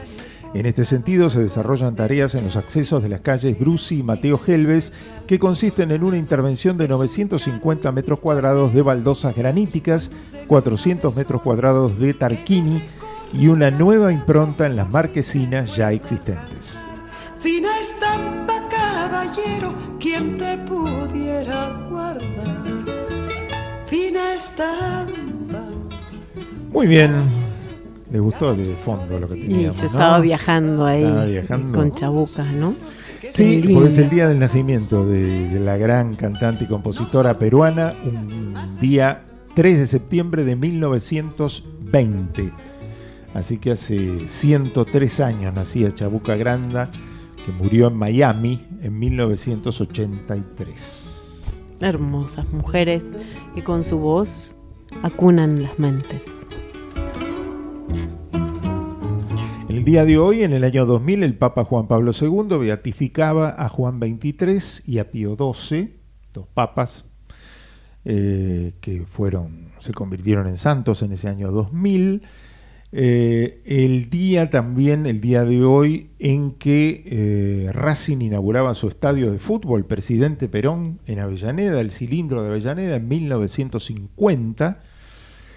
Eh, también se inauguraba el mausoleo de Bernardino Rivadavia en la Plaza Miserere, en el año 1932. Voy a tachar este día. No, eh, cuando me toque ir a una máquina del tiempo, no, no, ¿Te interesa tanto? no tanto. Se jugaba el primer partido internacional de handball en 1925. Está bien. ¿Le gusta ese? Tampoco. ¿No? Eh, no sé, ¿qué, qué- qué quiere Siempre me imagino. El otro día tuve un sueño. El hombre de la casa. ¿Qué? Ah, no, cuénteme el sueño. No, el hombre de la casa que. Bartolomé Mitre, porque aquí en este edificio Ah, es la casa edificio. natal de Bartolomé Mitre. ¿Qué, dice qué la placa en ¿Qué- la puerta. ¿Qué hacía? ¿Qué hacía? Fundaba el Instituto Histórico Geográfico del Río de la Plata en 1854. Yo estoy estudiando educación ahora para ser profesora oficial. Mm. Y la verdad que estoy descubriendo cada cosa. ¿Qué cosa? La cosa que se ha dicho. ¿Qué descubrió? No sé. Claro, yo estoy descubriendo cosas. Yo no hago educación. ¿No? ¿Qué hace? No. Y la educación no tiene el mismo objetivo que... No, no, no sabe. Así siento en mi corazón. Lo leo porque lo estoy estudiando. Los, los objetivos Van en de, contra del programa de estudio, de lo que está estudiando. de- No, no. Estoy descubriendo que la educación no corresponde a que se aprenda con eficacia y eficiencia, que es lo que mis métodos hacen.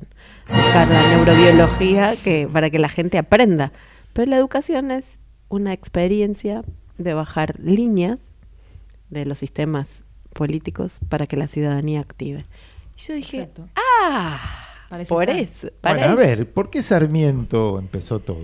A ver, ¿qué quería Sarmiento? No, pero Sarmiento tenía un objetivo. Pero a ver, el objetivo de que la gente leyera. Periódicos. de alguna manera, que tenía que ver con la publicidad, para aumentar el mercado, para que la gente pudiera comprar y saber, informarse de los productos, además de la. No como Mariano Moreno. Yo estuve en la casa de Mariano Moreno ¿eh? esta semana, muy interesante. Este. Bueno, no tenía que ver. Pero vos aprendías a leer Saludos, iba a decir Saludos. yo, pero. Saludos. Estaba, Saludos porque estaba distraído, pero iba a decir saludos. A Mariano Moreno. No, estuve en la casa donde no existe la casa, es un solar.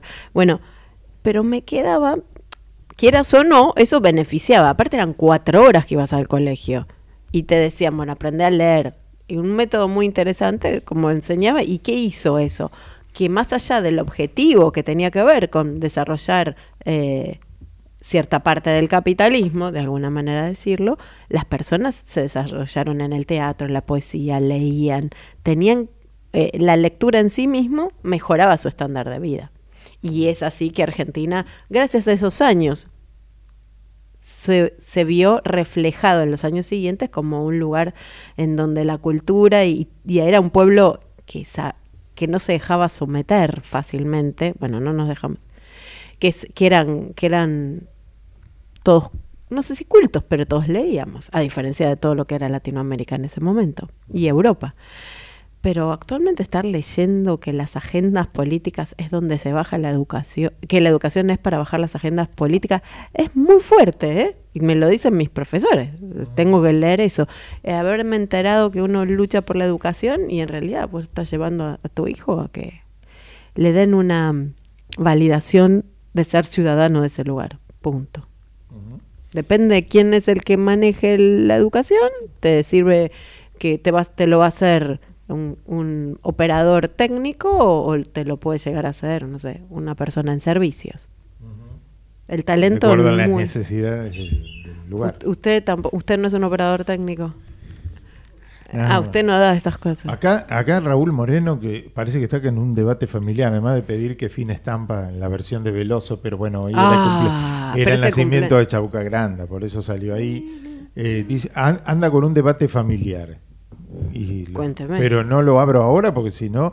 ¿Pero qué pasó? se viene el especial después, después, después de la. Entonces después, Después lo que venga Dival, que de- debatan acá. Ah, porque, bueno, eso estuvieron en San Juan también, ese cambio donde fueron los de Buenos Aires a Mm. Ah, decir, sí, acá estamos. A respaldar al nuevo gobernador. ¿Cómo está yendo? Bueno, nos vamos al especial de hoy, que tiene que ver con una fecha. Hoy es 3 de septiembre, ¿no? El ¿Sí? 5, el martes que viene, se cumplen 48 años de un acontecimiento para esa época. Juntar 30.000 personas en dos shows en el Luna Park para un grupo de rock. ¿Qué? Era insólito. Esta gente que hacía Bueno, dos chicos. el adiós sui generis y dos jovencitos que lo lograban. Eh, nos vamos al especial de adiós sui generis que proponemos para hoy.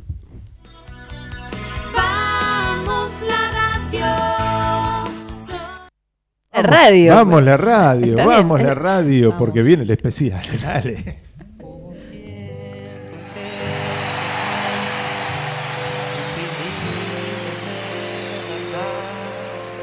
Guardaba todos mis sueños en castillos de cristal.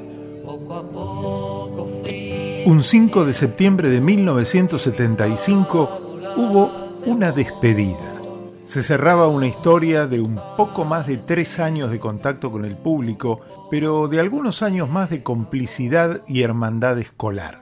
Todo había comenzado en el secundario del Instituto Damaso Centeno de Primera Junta, cuando se unieron To Walk Spanish, el grupo de Charlie García, con The Century Indignation, el grupo de Nito Mestre.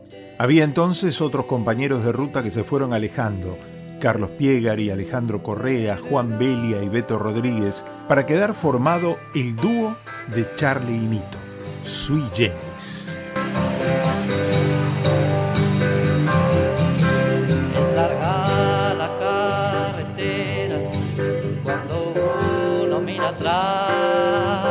Era un momento de recambio generacional en el incipiente rock nacional.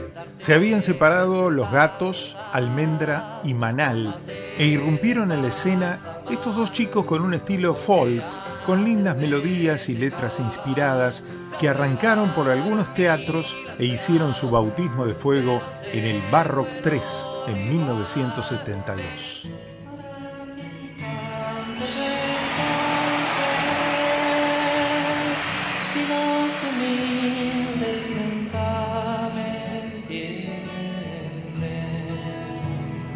Llegaron los discos Vida, Confesiones de Invierno e Instituciones, este último con muchos problemas de censura. Ya había dejado de ser el dúo de Charlie y Nito para convertirse en una banda con el bajista Rinaldo Raffanelli y el baterista Juan Rodríguez. Pero Charlie García quería hacer otras cosas, como por ejemplo un disco instrumental, cosa que no le gustaba a Nito Mestre y a los otros integrantes del grupo.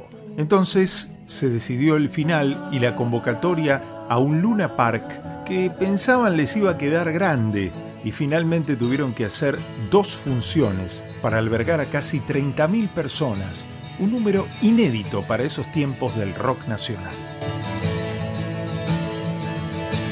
Estuvieron las canciones que todos querían escuchar.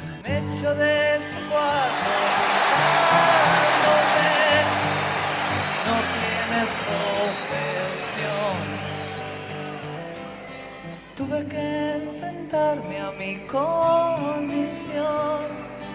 En invierno no hay sol. Hubo estrenos que fueron interrumpidos por el público, como El fabricante de mentiras, Él era un fabricante de mentiras. Él tenía las historias de cartón. y que terminaron en una zapada con la gente. Ella era una típica inocente. Bueno, o sea, hagan una cosa, sigamos el ritmo de ellos, loco. Hagan un ritmo. Bla, bla, bla, bla, bla. Bueno, loco, parece. No lo doblen, no lo doblen. Sin síncopa, muchachos.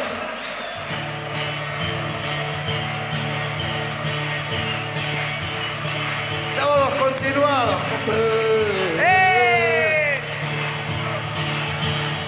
Loco, aplaudan todos ahora.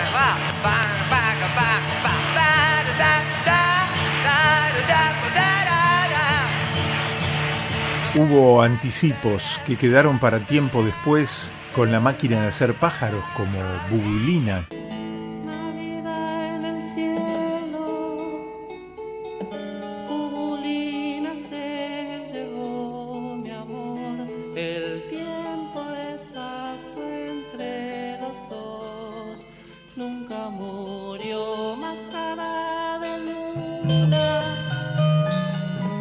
Otro tema que fue un gran éxito de Serú Girán en su álbum debut, como Eitileda, que en el momento de sui generis se llamó Nena.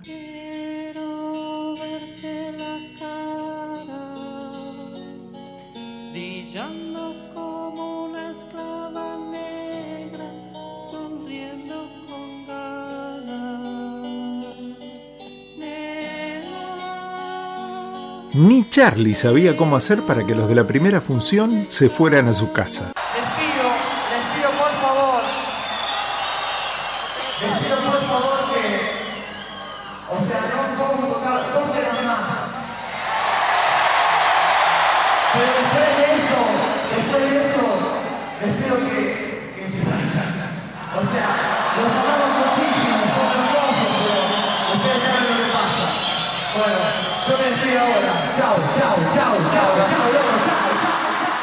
Habría más encuentros de Charlie y Nito en escenarios a futuro, el disco de Por su Hijieco, encuentros en Uruguay. Habría enojos de Charlie porque Nito publicó un álbum de canciones de Sui Generis. Y finalmente habría un reencuentro con disco nuevo y shows a fines de 2000 y comienzos de 2001, uno en la bombonera muy recordado que también quedó registrado en un disco. Pero eso es parte de otra historia. Adiós sui generis fue aquel, el del 5 de septiembre de 1975.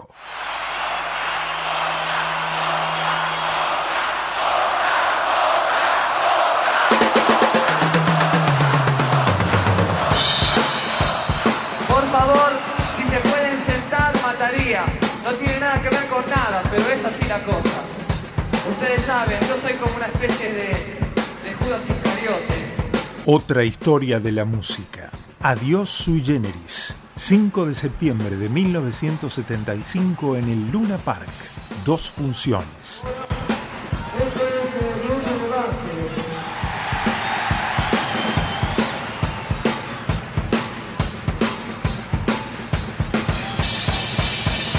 Y el recuerdo en la otra agenda.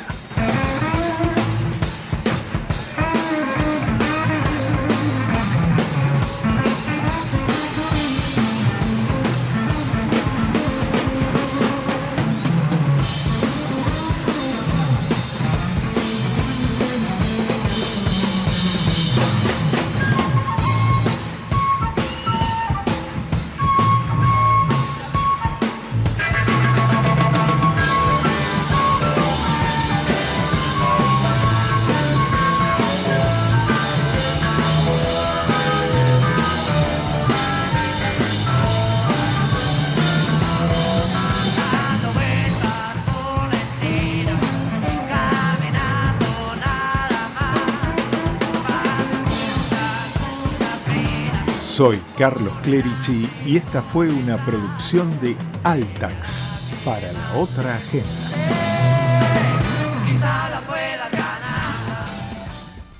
Bueno, esta fue la historia que recordamos de aquí con, con las grabaciones de los tres álbumes de Dios Sui Generis, los dos que salieron originalmente por aquella época y el que se editó después en el 96, ¿fue? En el 96 la- el tercer volumen con grabaciones que habían quedado, cintas que habían quedado dando vueltas perdidas. Eh, se reeditaron nuevos temas y bueno, y toda, todo este clima que las voces de los protagonistas le dio al show, ¿no? Y esa, esa hinchada o esos fans que tienen fuerza propia, ¿no? Que uno dice, bueno, claro, que a veces hasta los mismos... Es gente que hoy tiene, a ver, hace 48, Es usted. deben andar alrededor de los 70, ¿no? 70 añitos, Y- ¿no? y- 70, 70 y pico.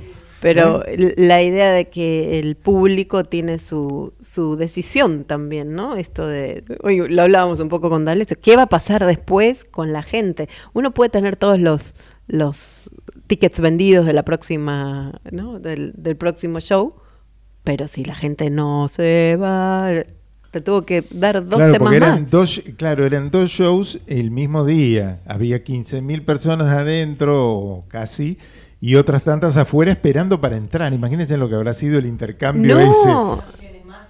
ese. Pero ¿cómo? eso, eso, dos canciones más. Sí, dos canciones más y se van. Pásate para este porque no anda, no anda bien. el Tratando de negociar. Uh, uh, bueno, entonces ha- hacemos un tema más. No, ahora vamos a la tanda, ahora vamos a la tanda, después vamos al teatro. Pero digo, bueno, entonces Charlie decía dos temas más. Negociar en vivo. Negoció dos temas más, pero después eh, les pido que, que se vayan. Porque seguramente en estas cuestiones inéditas, estos nuevos estados, ¿no? Vender dos, dos este, funciones el mismo día, 15 y 15, claro, te ahorraban la subida y bajada de la luz, pero, ¿no? Tenías No, que todo el hay que ver, no sé cómo eran la- la- la- la- las funciones del Luna Park en ese momento, había Tenían que estar- boxeo, en y esa época te- había boxeo en el Claro, Luna y Park. tenían que estar sentados también, se ve que tenían que estar sentados en un recital, si 75. se pueden sentar, mataría, dice, ¿no? porque no tiene nada que ver que los obligaban a sentar. Pero no y bueno, eran, eh, también eran... eh, 75. No había 75 era gobierno No, de Isabel Perón. Isabel Perón. Ah, bueno. Era Eh, tiempos bueno, muy rarito. complicados de la Argentina, eh, no del proceso militar. Pero había previo. que estar sentado. Había que estar igual sentado. Vamos a la pausa. Bueno, vamos a la pausa. Después tenemos teatro con Lucía, tenemos más deporte, tenemos al doctor Rosa, tenemos laboratorios, todo eso hasta la una.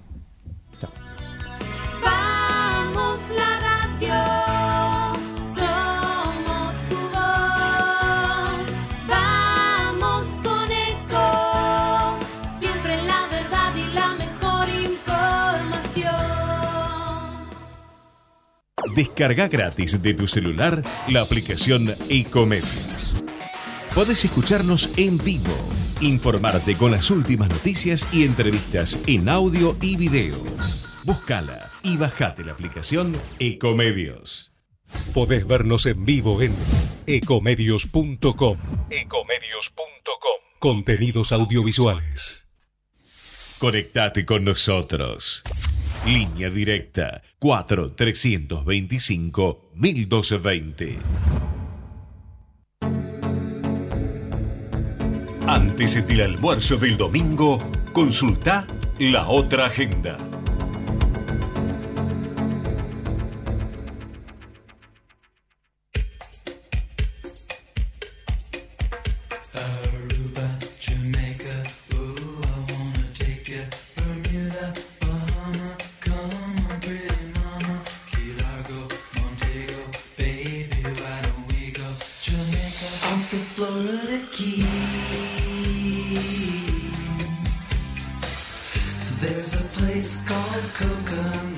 En las clínicas Santa Isabel, Basterrica y del Sol y en los centros médicos Santa Rita y Basterrica se estima que más de 730 pacientes faltan por día a sus consultas médicas sin previo aviso. Eso significa que hay un profesional esperando sin la posibilidad de atender a otro paciente. Si no podés asistir, cancela tu turno. Hacelo en mi portal clínicas.com.ar o acércate de forma presencial. Tu lugar vacío se puede convertir en una persona asistida que lo necesita.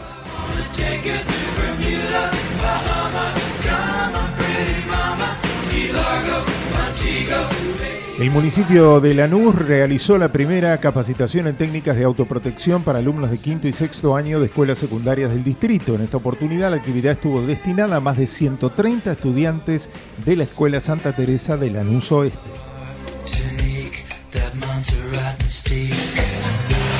El Colegio Preuniversitario de la UBA, Dr. Ramón Cereijo, abrió la preinscripción al curso de ingreso 2024 que se realizará en paralelo al sexto grado de la escuela primaria. Para anotarse en Escobar es requisito indispensable estar cursando quinto grado durante el 2023. La prescripción del alumno o alumna la debe reali- realizar la madre, padre o tutor de los estudiantes a través de la página escobar360.gov.ar completando el formulario.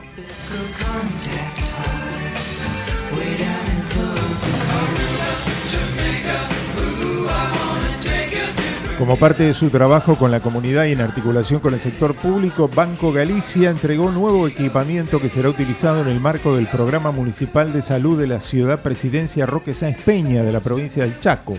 Esta contribución se realizó mediante el programa de mejoras en hospitales y centros de salud que la institución financiera lleva adelante en todo el país. Se contribuyó con un ecógrafo de última generación. El punto del equipamiento entregado asciende a 9.407.488 pesos. Información de Banco Galicia.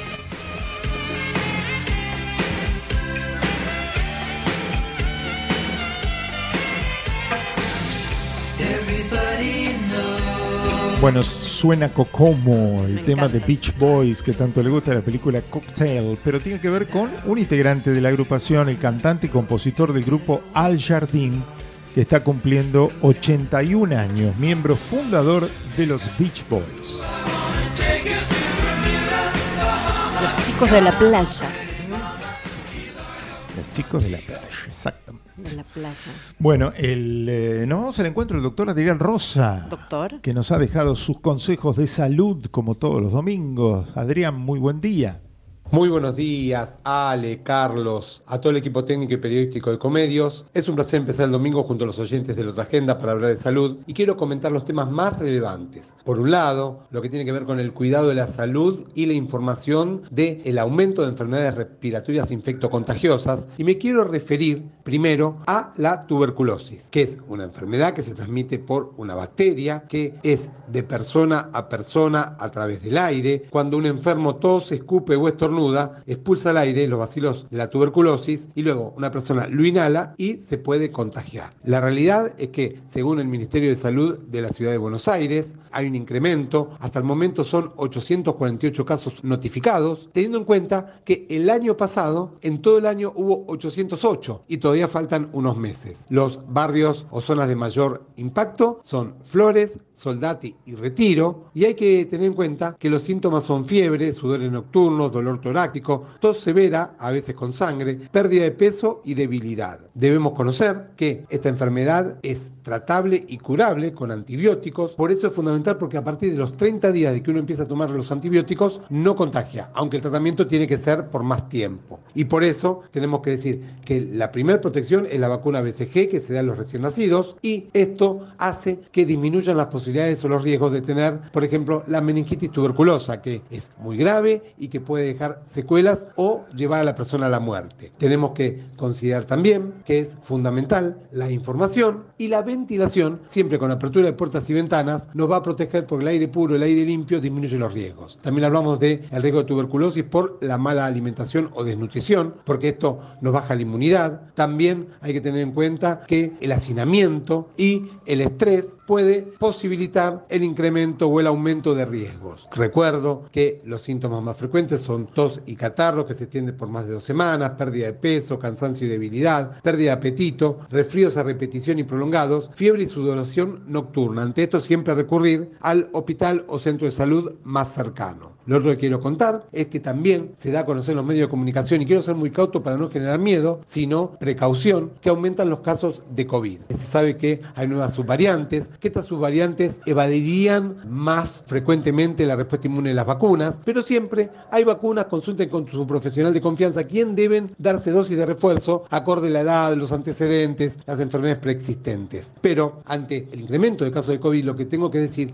es que hay que insistir con la ventilación, apertura de puertas ventanas en escuelas, negocios, lugares comerciales, porque esto nos mejora la calidad del aire y disminuye los riesgos de todas las enfermedades infectocontagiosas. Otra posibilidad es invertir, porque no es un gasto, en la ventilación mecánica. Y si no, los filtros CEPA, que son los que tienen los aviones. Todo esto disminuye el riesgo no solamente de COVID, sino también de gripe, virus sincicial respiratorio, neumonías por diferentes causas, como por ejemplo el bacilo que produce la tuberculosis. Así que una vez que les cuento esto, eh, insistamos en la ventilación, que es lo que me enoja, porque realmente luego de que en el 2020 realizamos una pandemia, nada se hizo para mejorar la calidad del aire y esto nos pone en riesgo para la salud de la población. Y lo otro que quiero decir brevemente es algo que nos conmociona como sociedad, que es la muerte de Silvina Luna. Quiero ser muy respetuoso porque hay una familia que está sufriendo. Silvina Luna estuvo más de 80 días internada en un hospital italiano y acá es una mezcla de una mala praxis profesional. El doctor Lotoki tiene una sentencia de 5 años de inhabilitación para ejercer la medicina y de 4 de prisión que están en suspenso no son efectivas, pero si la justicia llega a efectivizarla tendrá que ir preso. También hay que decir que acá es el riesgo de toda cirugía estética, aún usando material habilitado, aprobado y realizada por un profesional acorde, siempre hay riesgos, siempre busquen para hacerse una cirugía estética profesionales que están inscriptos en la Asociación de Cirujanos Estéticos. Y lo otro es la tiranía de la imagen corporal, los mandatos, los cuerpos hegemónicos que lleva a muchas personas a ponerse en riesgo por querer parecer. Cada uno tiene su cuerpo, cada uno es como es, y esto también pone en riesgo al operarse o también con anorexia y- bulimia que pasan muchos adolescentes y pone en riesgo la salud y la vida. Eduquemos y cuidemos. Gracias por estos minutos. El que quiera me puede seguir en mi Instagram de salud que es arroba doctor.adrianrosa. Hasta luego. Hasta luego, Adrián, muchas gracias y éxitos hoy con, con la actuación allí en el tinglado. Dentro de un rato va a estar ahí presente el doctor Adrián Rosa con su conversatorio. Bueno, nos vamos a. Bueno, la- la- A lo que decía Estamos ahí en el debate familiar del amigo Moreno, dice: yo, eh, ¿Sirvió estudiar dactilografía? Un Sí. debate familiar. Sí. Dice: Yo insisto que a mí me sirvió, mis hijas dicen que ya no es necesario. Bueno, yo le voy a decir, eh, Para- ¿quiere que le diga? Para, para la computadora. Bueno, le voy a decir una cosa, neuroplásticamente, no, no es necesario, pero algunas cosas no son necesarias. En realidad yo escribo también con los cinco, con las cinco Los diez dedos. Eh, en realidad la eficacia y la eficiencia de en la neuroplasticidad que vos hiciste, aprendiendo que cada dedo puede manejarse de una manera determinada y todo el trabajo que se hizo en la edad que correspondía, te da un- una red neuronal más que si vos trabajas con dos dedos. Memoria táctil se llamaba. ¿no? La memoria táctil es la consecuencia de haber activado un- una red que no existe, ¿sí? Cuando las personas, eh, no sé, pierden, se quiebran la mano derecha y empiezan a trabajar con la izquierda. ¿Qué es lo que pasa? Es una de las características que tenemos en nuestro cerebro, que es la neurogénesis, crear neuronas y a su vez crear neuronas y generar redes. ¿Para qué sirven? Bueno, para tener como una cancha más grande dentro de tu cerebro, un lugar donde vos activas. Claramente la utilidad de escribir con dos eh, en, un celular, los chicos escriben más rápido, por ejemplo, y es un solo dedo. Pero, ¿qué te hace en proyección escribir solo un dedo? Fíjense los dolores de las manos, ¿sí? ¿Cuántos están teniendo dolores por estar escribiendo de- en, en la zona, el- los conflictos con el túnel eh, carpiano? Yo la Eh, verdad que me pongo acá, por ejemplo, los que me ven, me pongo en la computadora y escribo con todos los dedos. Porque los dedos. uno está acostumbrado a la, la dactilografía, ¿no?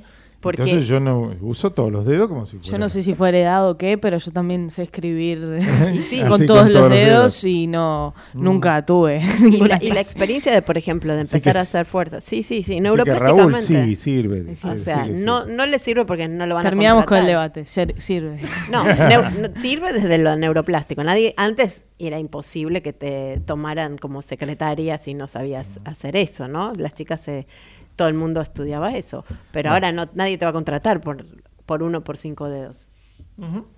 Y Beryl anda con el... Ah, terminó la carrera. dice. Terminó la carrera de Terminamos de correr la carrera justo antes que se largue la lluvia. Ups. Carrera con, con, Con Nacho. con Nacho. El perro. Ajá, bueno. Ah, muy bien. Y Roberto Gabrieli, que dice que tenía un primo que estuvo en Adiós Sui Generis. Me pregunta a mí, no, yo, yo tenía 15 años. ¿Y qué no fue? Podía no, estar. no. Sí, podría, pero no, no, No- estuve.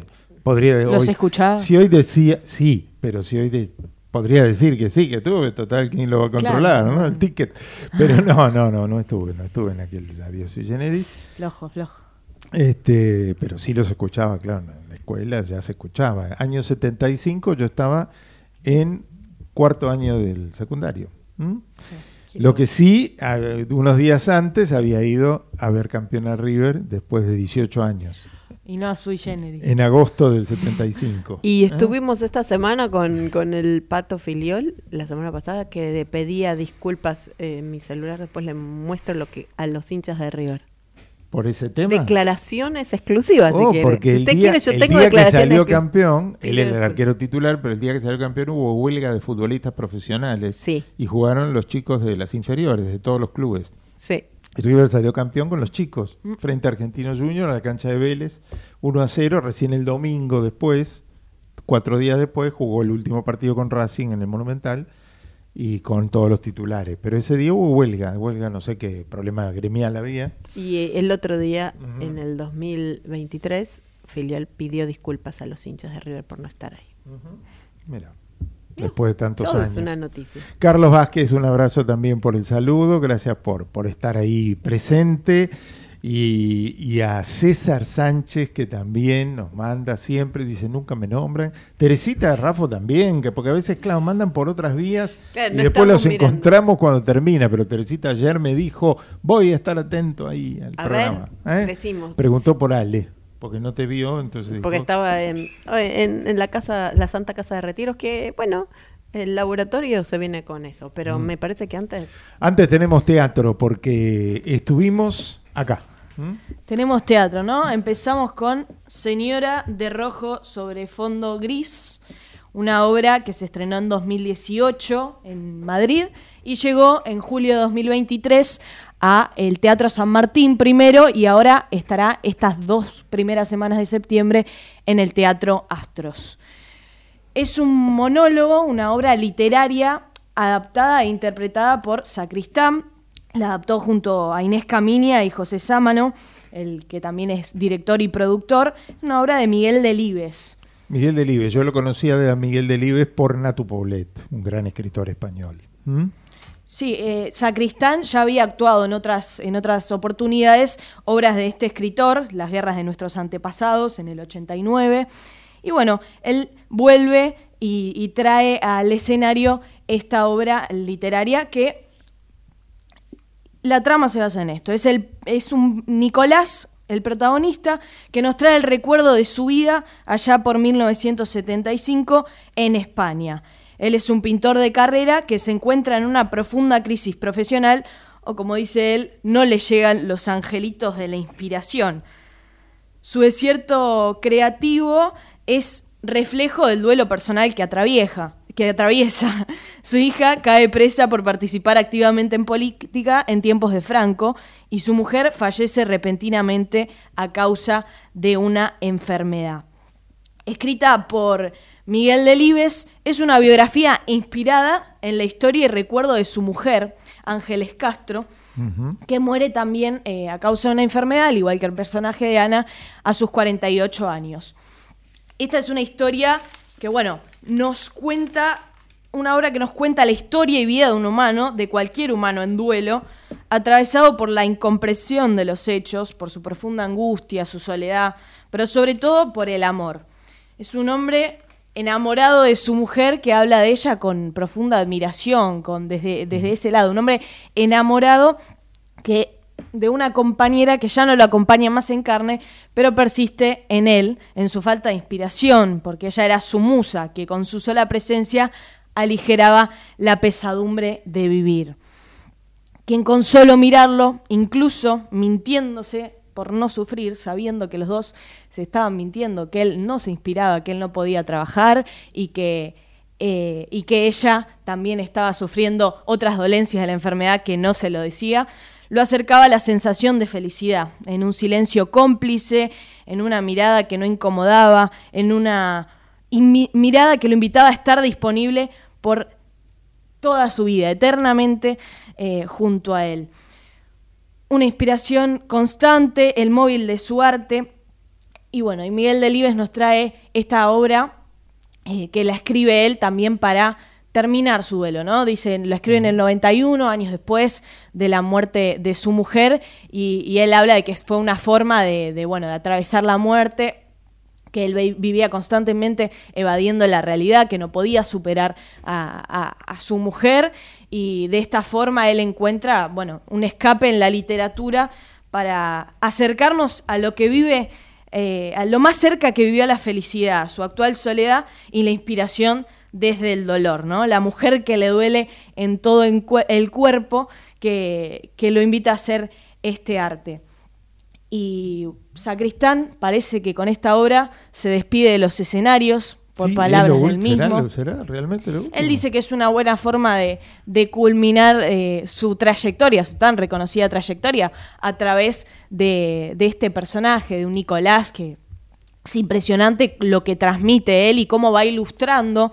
Él termina ilustrando, eh, él solo te va llevando a la historia, una historia que es compleja de llevar de por sí, de contar, porque tiene idas y vueltas, tiene flashbacks, tiene digresiones, va y, y te completa la imagen eh, interrumpiendo la línea temporal, pero después vuelve y Sí, tenés cada todo el tiempo, anécdota todo el tiempo. cada anécdota, cada imagen, esta, esta imagen que decía de, de ellos mirándose y, y estando, sabiendo que se mienten e incluso eh, compartiendo el dolor, pero to- son todas imágenes que él muestra solo. Con la, Solo. con la actitud corporal en escena. Con la actitud Claro, corporal. porque él de pronto está parado, pero de pronto se sienta, acomoda el sillón, se sienta frente a otro sillón como si ella estuviera enfrente. el ¿no? único momento en que desaparece el fondo gris, porque toda la obra se interpreta en, en este fondo gris de su estudio, es el único momento en el que aparece ella es cuando se ilumina, cuando se ilumina la escena de él junto a la persona que no está presente, pero que, que él trae a su recuerdo. El arte del, del actor que puede hacer que te pase la película a vos solo con su voz, ¿no?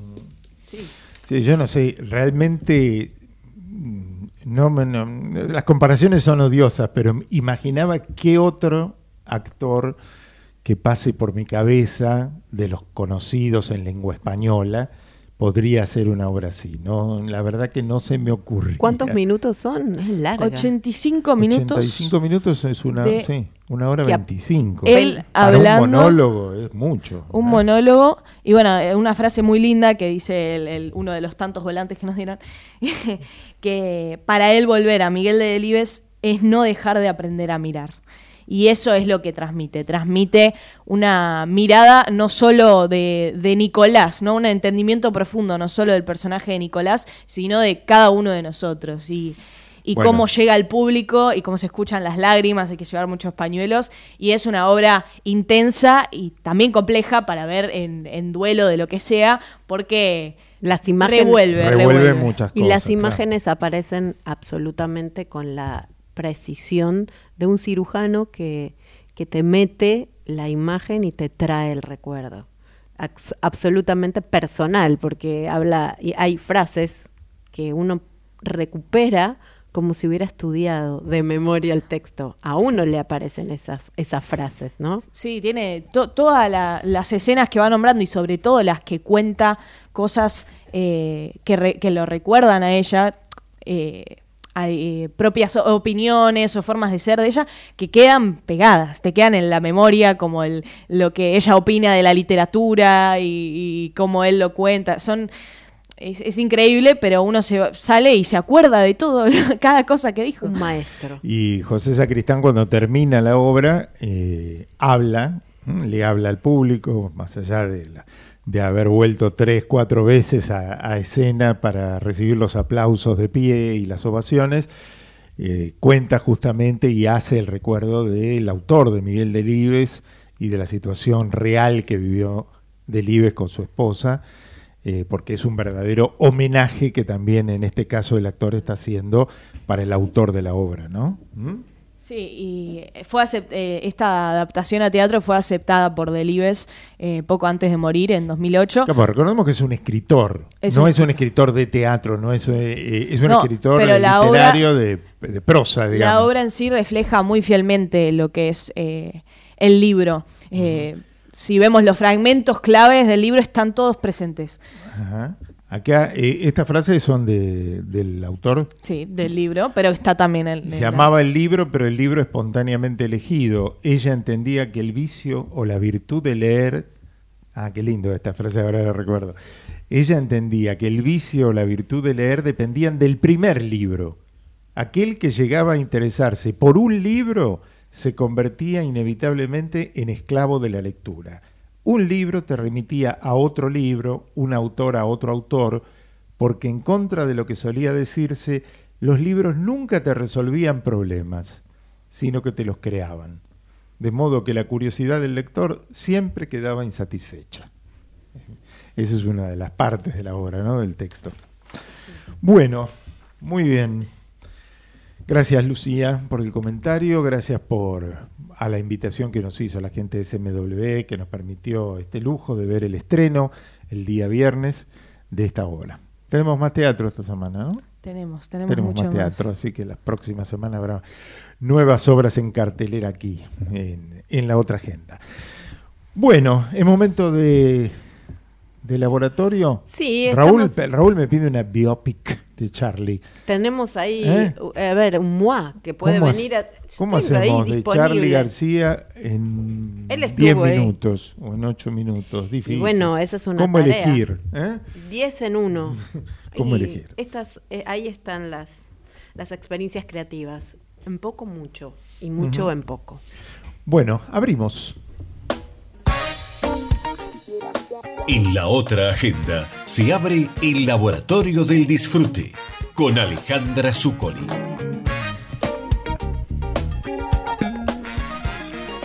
Insistir en lo que funciona, entrenando en vistas fijas para poder pertenecer. Entender que se deja lo propio para hacer un todo. El mundo te repite que es acá o es por allá. ¿Será por eso que la naturaleza se prepara para regalarnos color en, flores?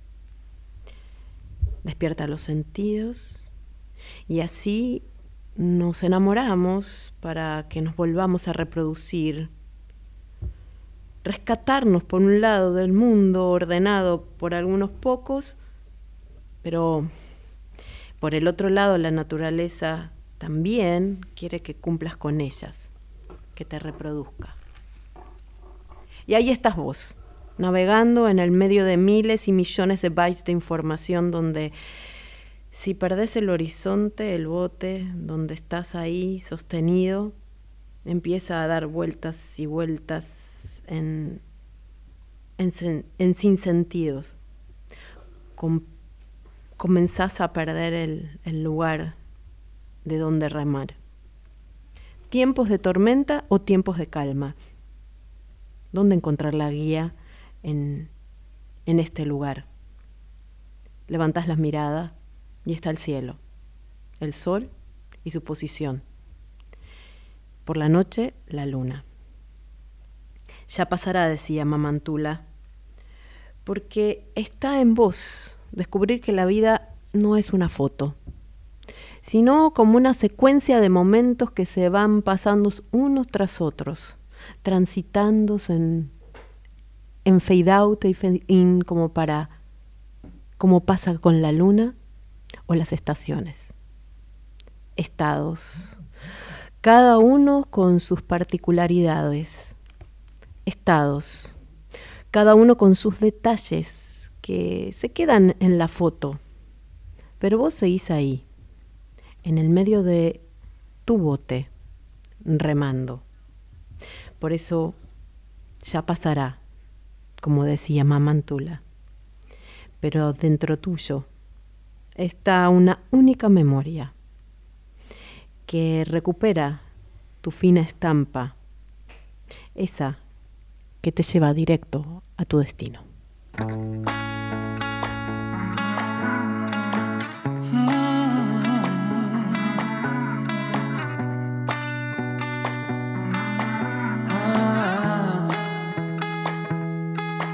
Me caí y de tanto caer me aprendí que en la vida es normal tropezar, que no siempre se puede ganar. Oh no, y es así. Aprendemos por amar y sufrir, pero me levanté y no le pienso bajar y conté un, Yo no me rendiré. No, no, hoy soy mejor que ayer.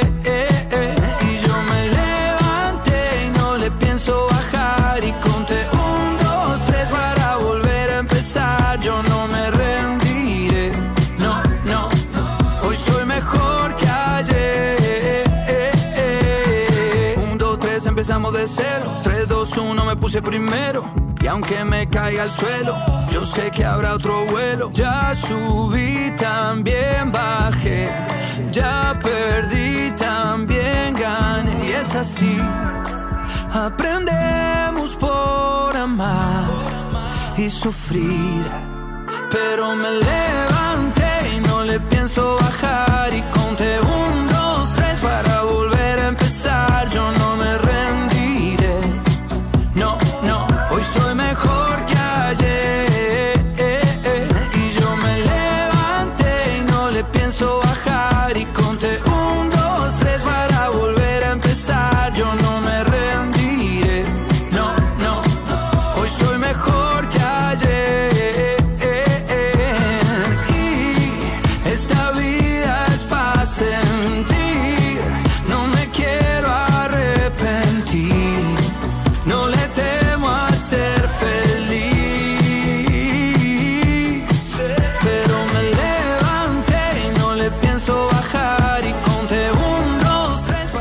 un laboratorio tipo faro, porque al fin y al cabo el arte es, es esto, ¿no? De levantar y el aprender también es esto que dice Diego Torres, en donde aparece él y aparece su mamá y aparece su sobrina y esta transición, ¿no? De esas voces que si nos vamos a la primera vez que él cantó con su mamá realmente desafinó. Y ahora uno lo encuentra más parecido a su sobrina y esta transición, ¿no? Y, y esta neuroplasticidad que aparece cuando vos te equivocás y seguís insistiendo y trabajando. Y con esa espina bendecida en donde el sufrimiento traspasado con este almacén de endorfinas que tiene sentido hace que la vida sea eso. Ya pasará. Laboratorio con Alejandra Zuccoli, como todos los domingos aquí, cerquita del final de nuestro encuentro, porque ya estamos sobre la una del mediodía. Solo un repasito más de, del final deportivo con lo que vamos a tener en el día de hoy. Contanos, Tommy. Sí, Carlos, continúa la fecha hoy a partir de las 2 de la tarde, en una horita nada más, Defensa y Justicia recibirá a Sarmiento, Rosario Central frente a Talleres será a las 4 y cuarto, otro buen partido para mirar, Talleres uno de los buenos equipos del campeonato y Central, que después de haber tenido una buena liga profesional, no tiene el mejor arranque de la Copa de la Liga. Mismo horario para Argentinos Juniors con Atlético de Tucumán. Jugará Boca hoy, será el turno del Ceneice después de clasificarse a las semifinales tras eliminar a Racing en la tanda de los penales. Estará pensando ya el técnico Almirón, me imagino. Eh, falta mucho todavía, falta como un mes para que enfrente a Palmeiras primero en la bombonera y después en el. Morumbí. eh, El Morumbí de San Pablo. Así que, en no, en realidad es el estadio Allianz, eh, Ah, lo han cambiado de nombre, pero va a ser un- una parada complicadísima contra uno de los últimos campeones de la Copa Libertadores de forma consecutiva. En 2020 y 2021 fue el campeón Palmeiras, el año pasado fue Flamengo. Así que veremos si Boca puede romper la hegemonía de los equipos brasileños en la Copa Libertadores de los últimos años. Desde River 2018, ¿no? Sí. Que no, no hay equipos argentinos ganadores. Sí, así que hoy el Ceneice estará recibiendo con equipo alternativo. Jugará Benedetto de nuevo de titular. Veremos si Pipa tiene y va recordando un poco eh, lo que lo que era en su momento. Mm. Mostraban hace unos hace unas semanas el gol que hizo frente a Palmeiras justamente en esa Copa de 2018 en las semifinales. A ver si recuerda esa imagen emotiva. Algunos le pedían hashtag pelate Pipa para que se pele y vuelva a tener ese peinado. A ver si trae los recuerdos. Bueno, Sí. veremos. Ando Si es en pelo, un mal momento, un mal momento, sí, sí. Sí.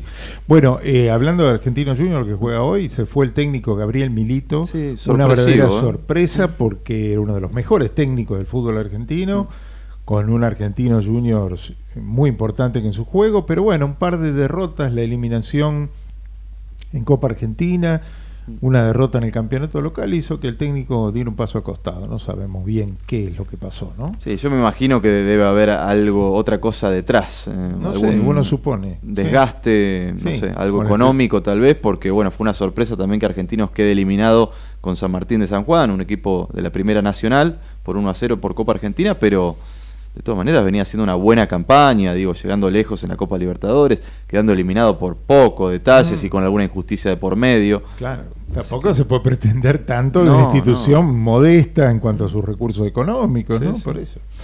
Por eso sorprendió. Bueno, ¿qué más hay? ¿Hay algo más? Mañana. Ah, sí, digo. No, no, que a las 20.30 estará jugando Racing con Estudiantes, otro lindo partido. Estudiantes también eh, con, con la, la mala fortuna de haber quedado eliminado de la Copa Sudamericana. Creo que hace mucho que no veía un partido tan injusto. Tan injusto, no sé. Tantas Perdió. chances para Estudiantes, no, No pudo lo convertir. pudo convertir y después en los- falló en los penales. Sí. ¿no?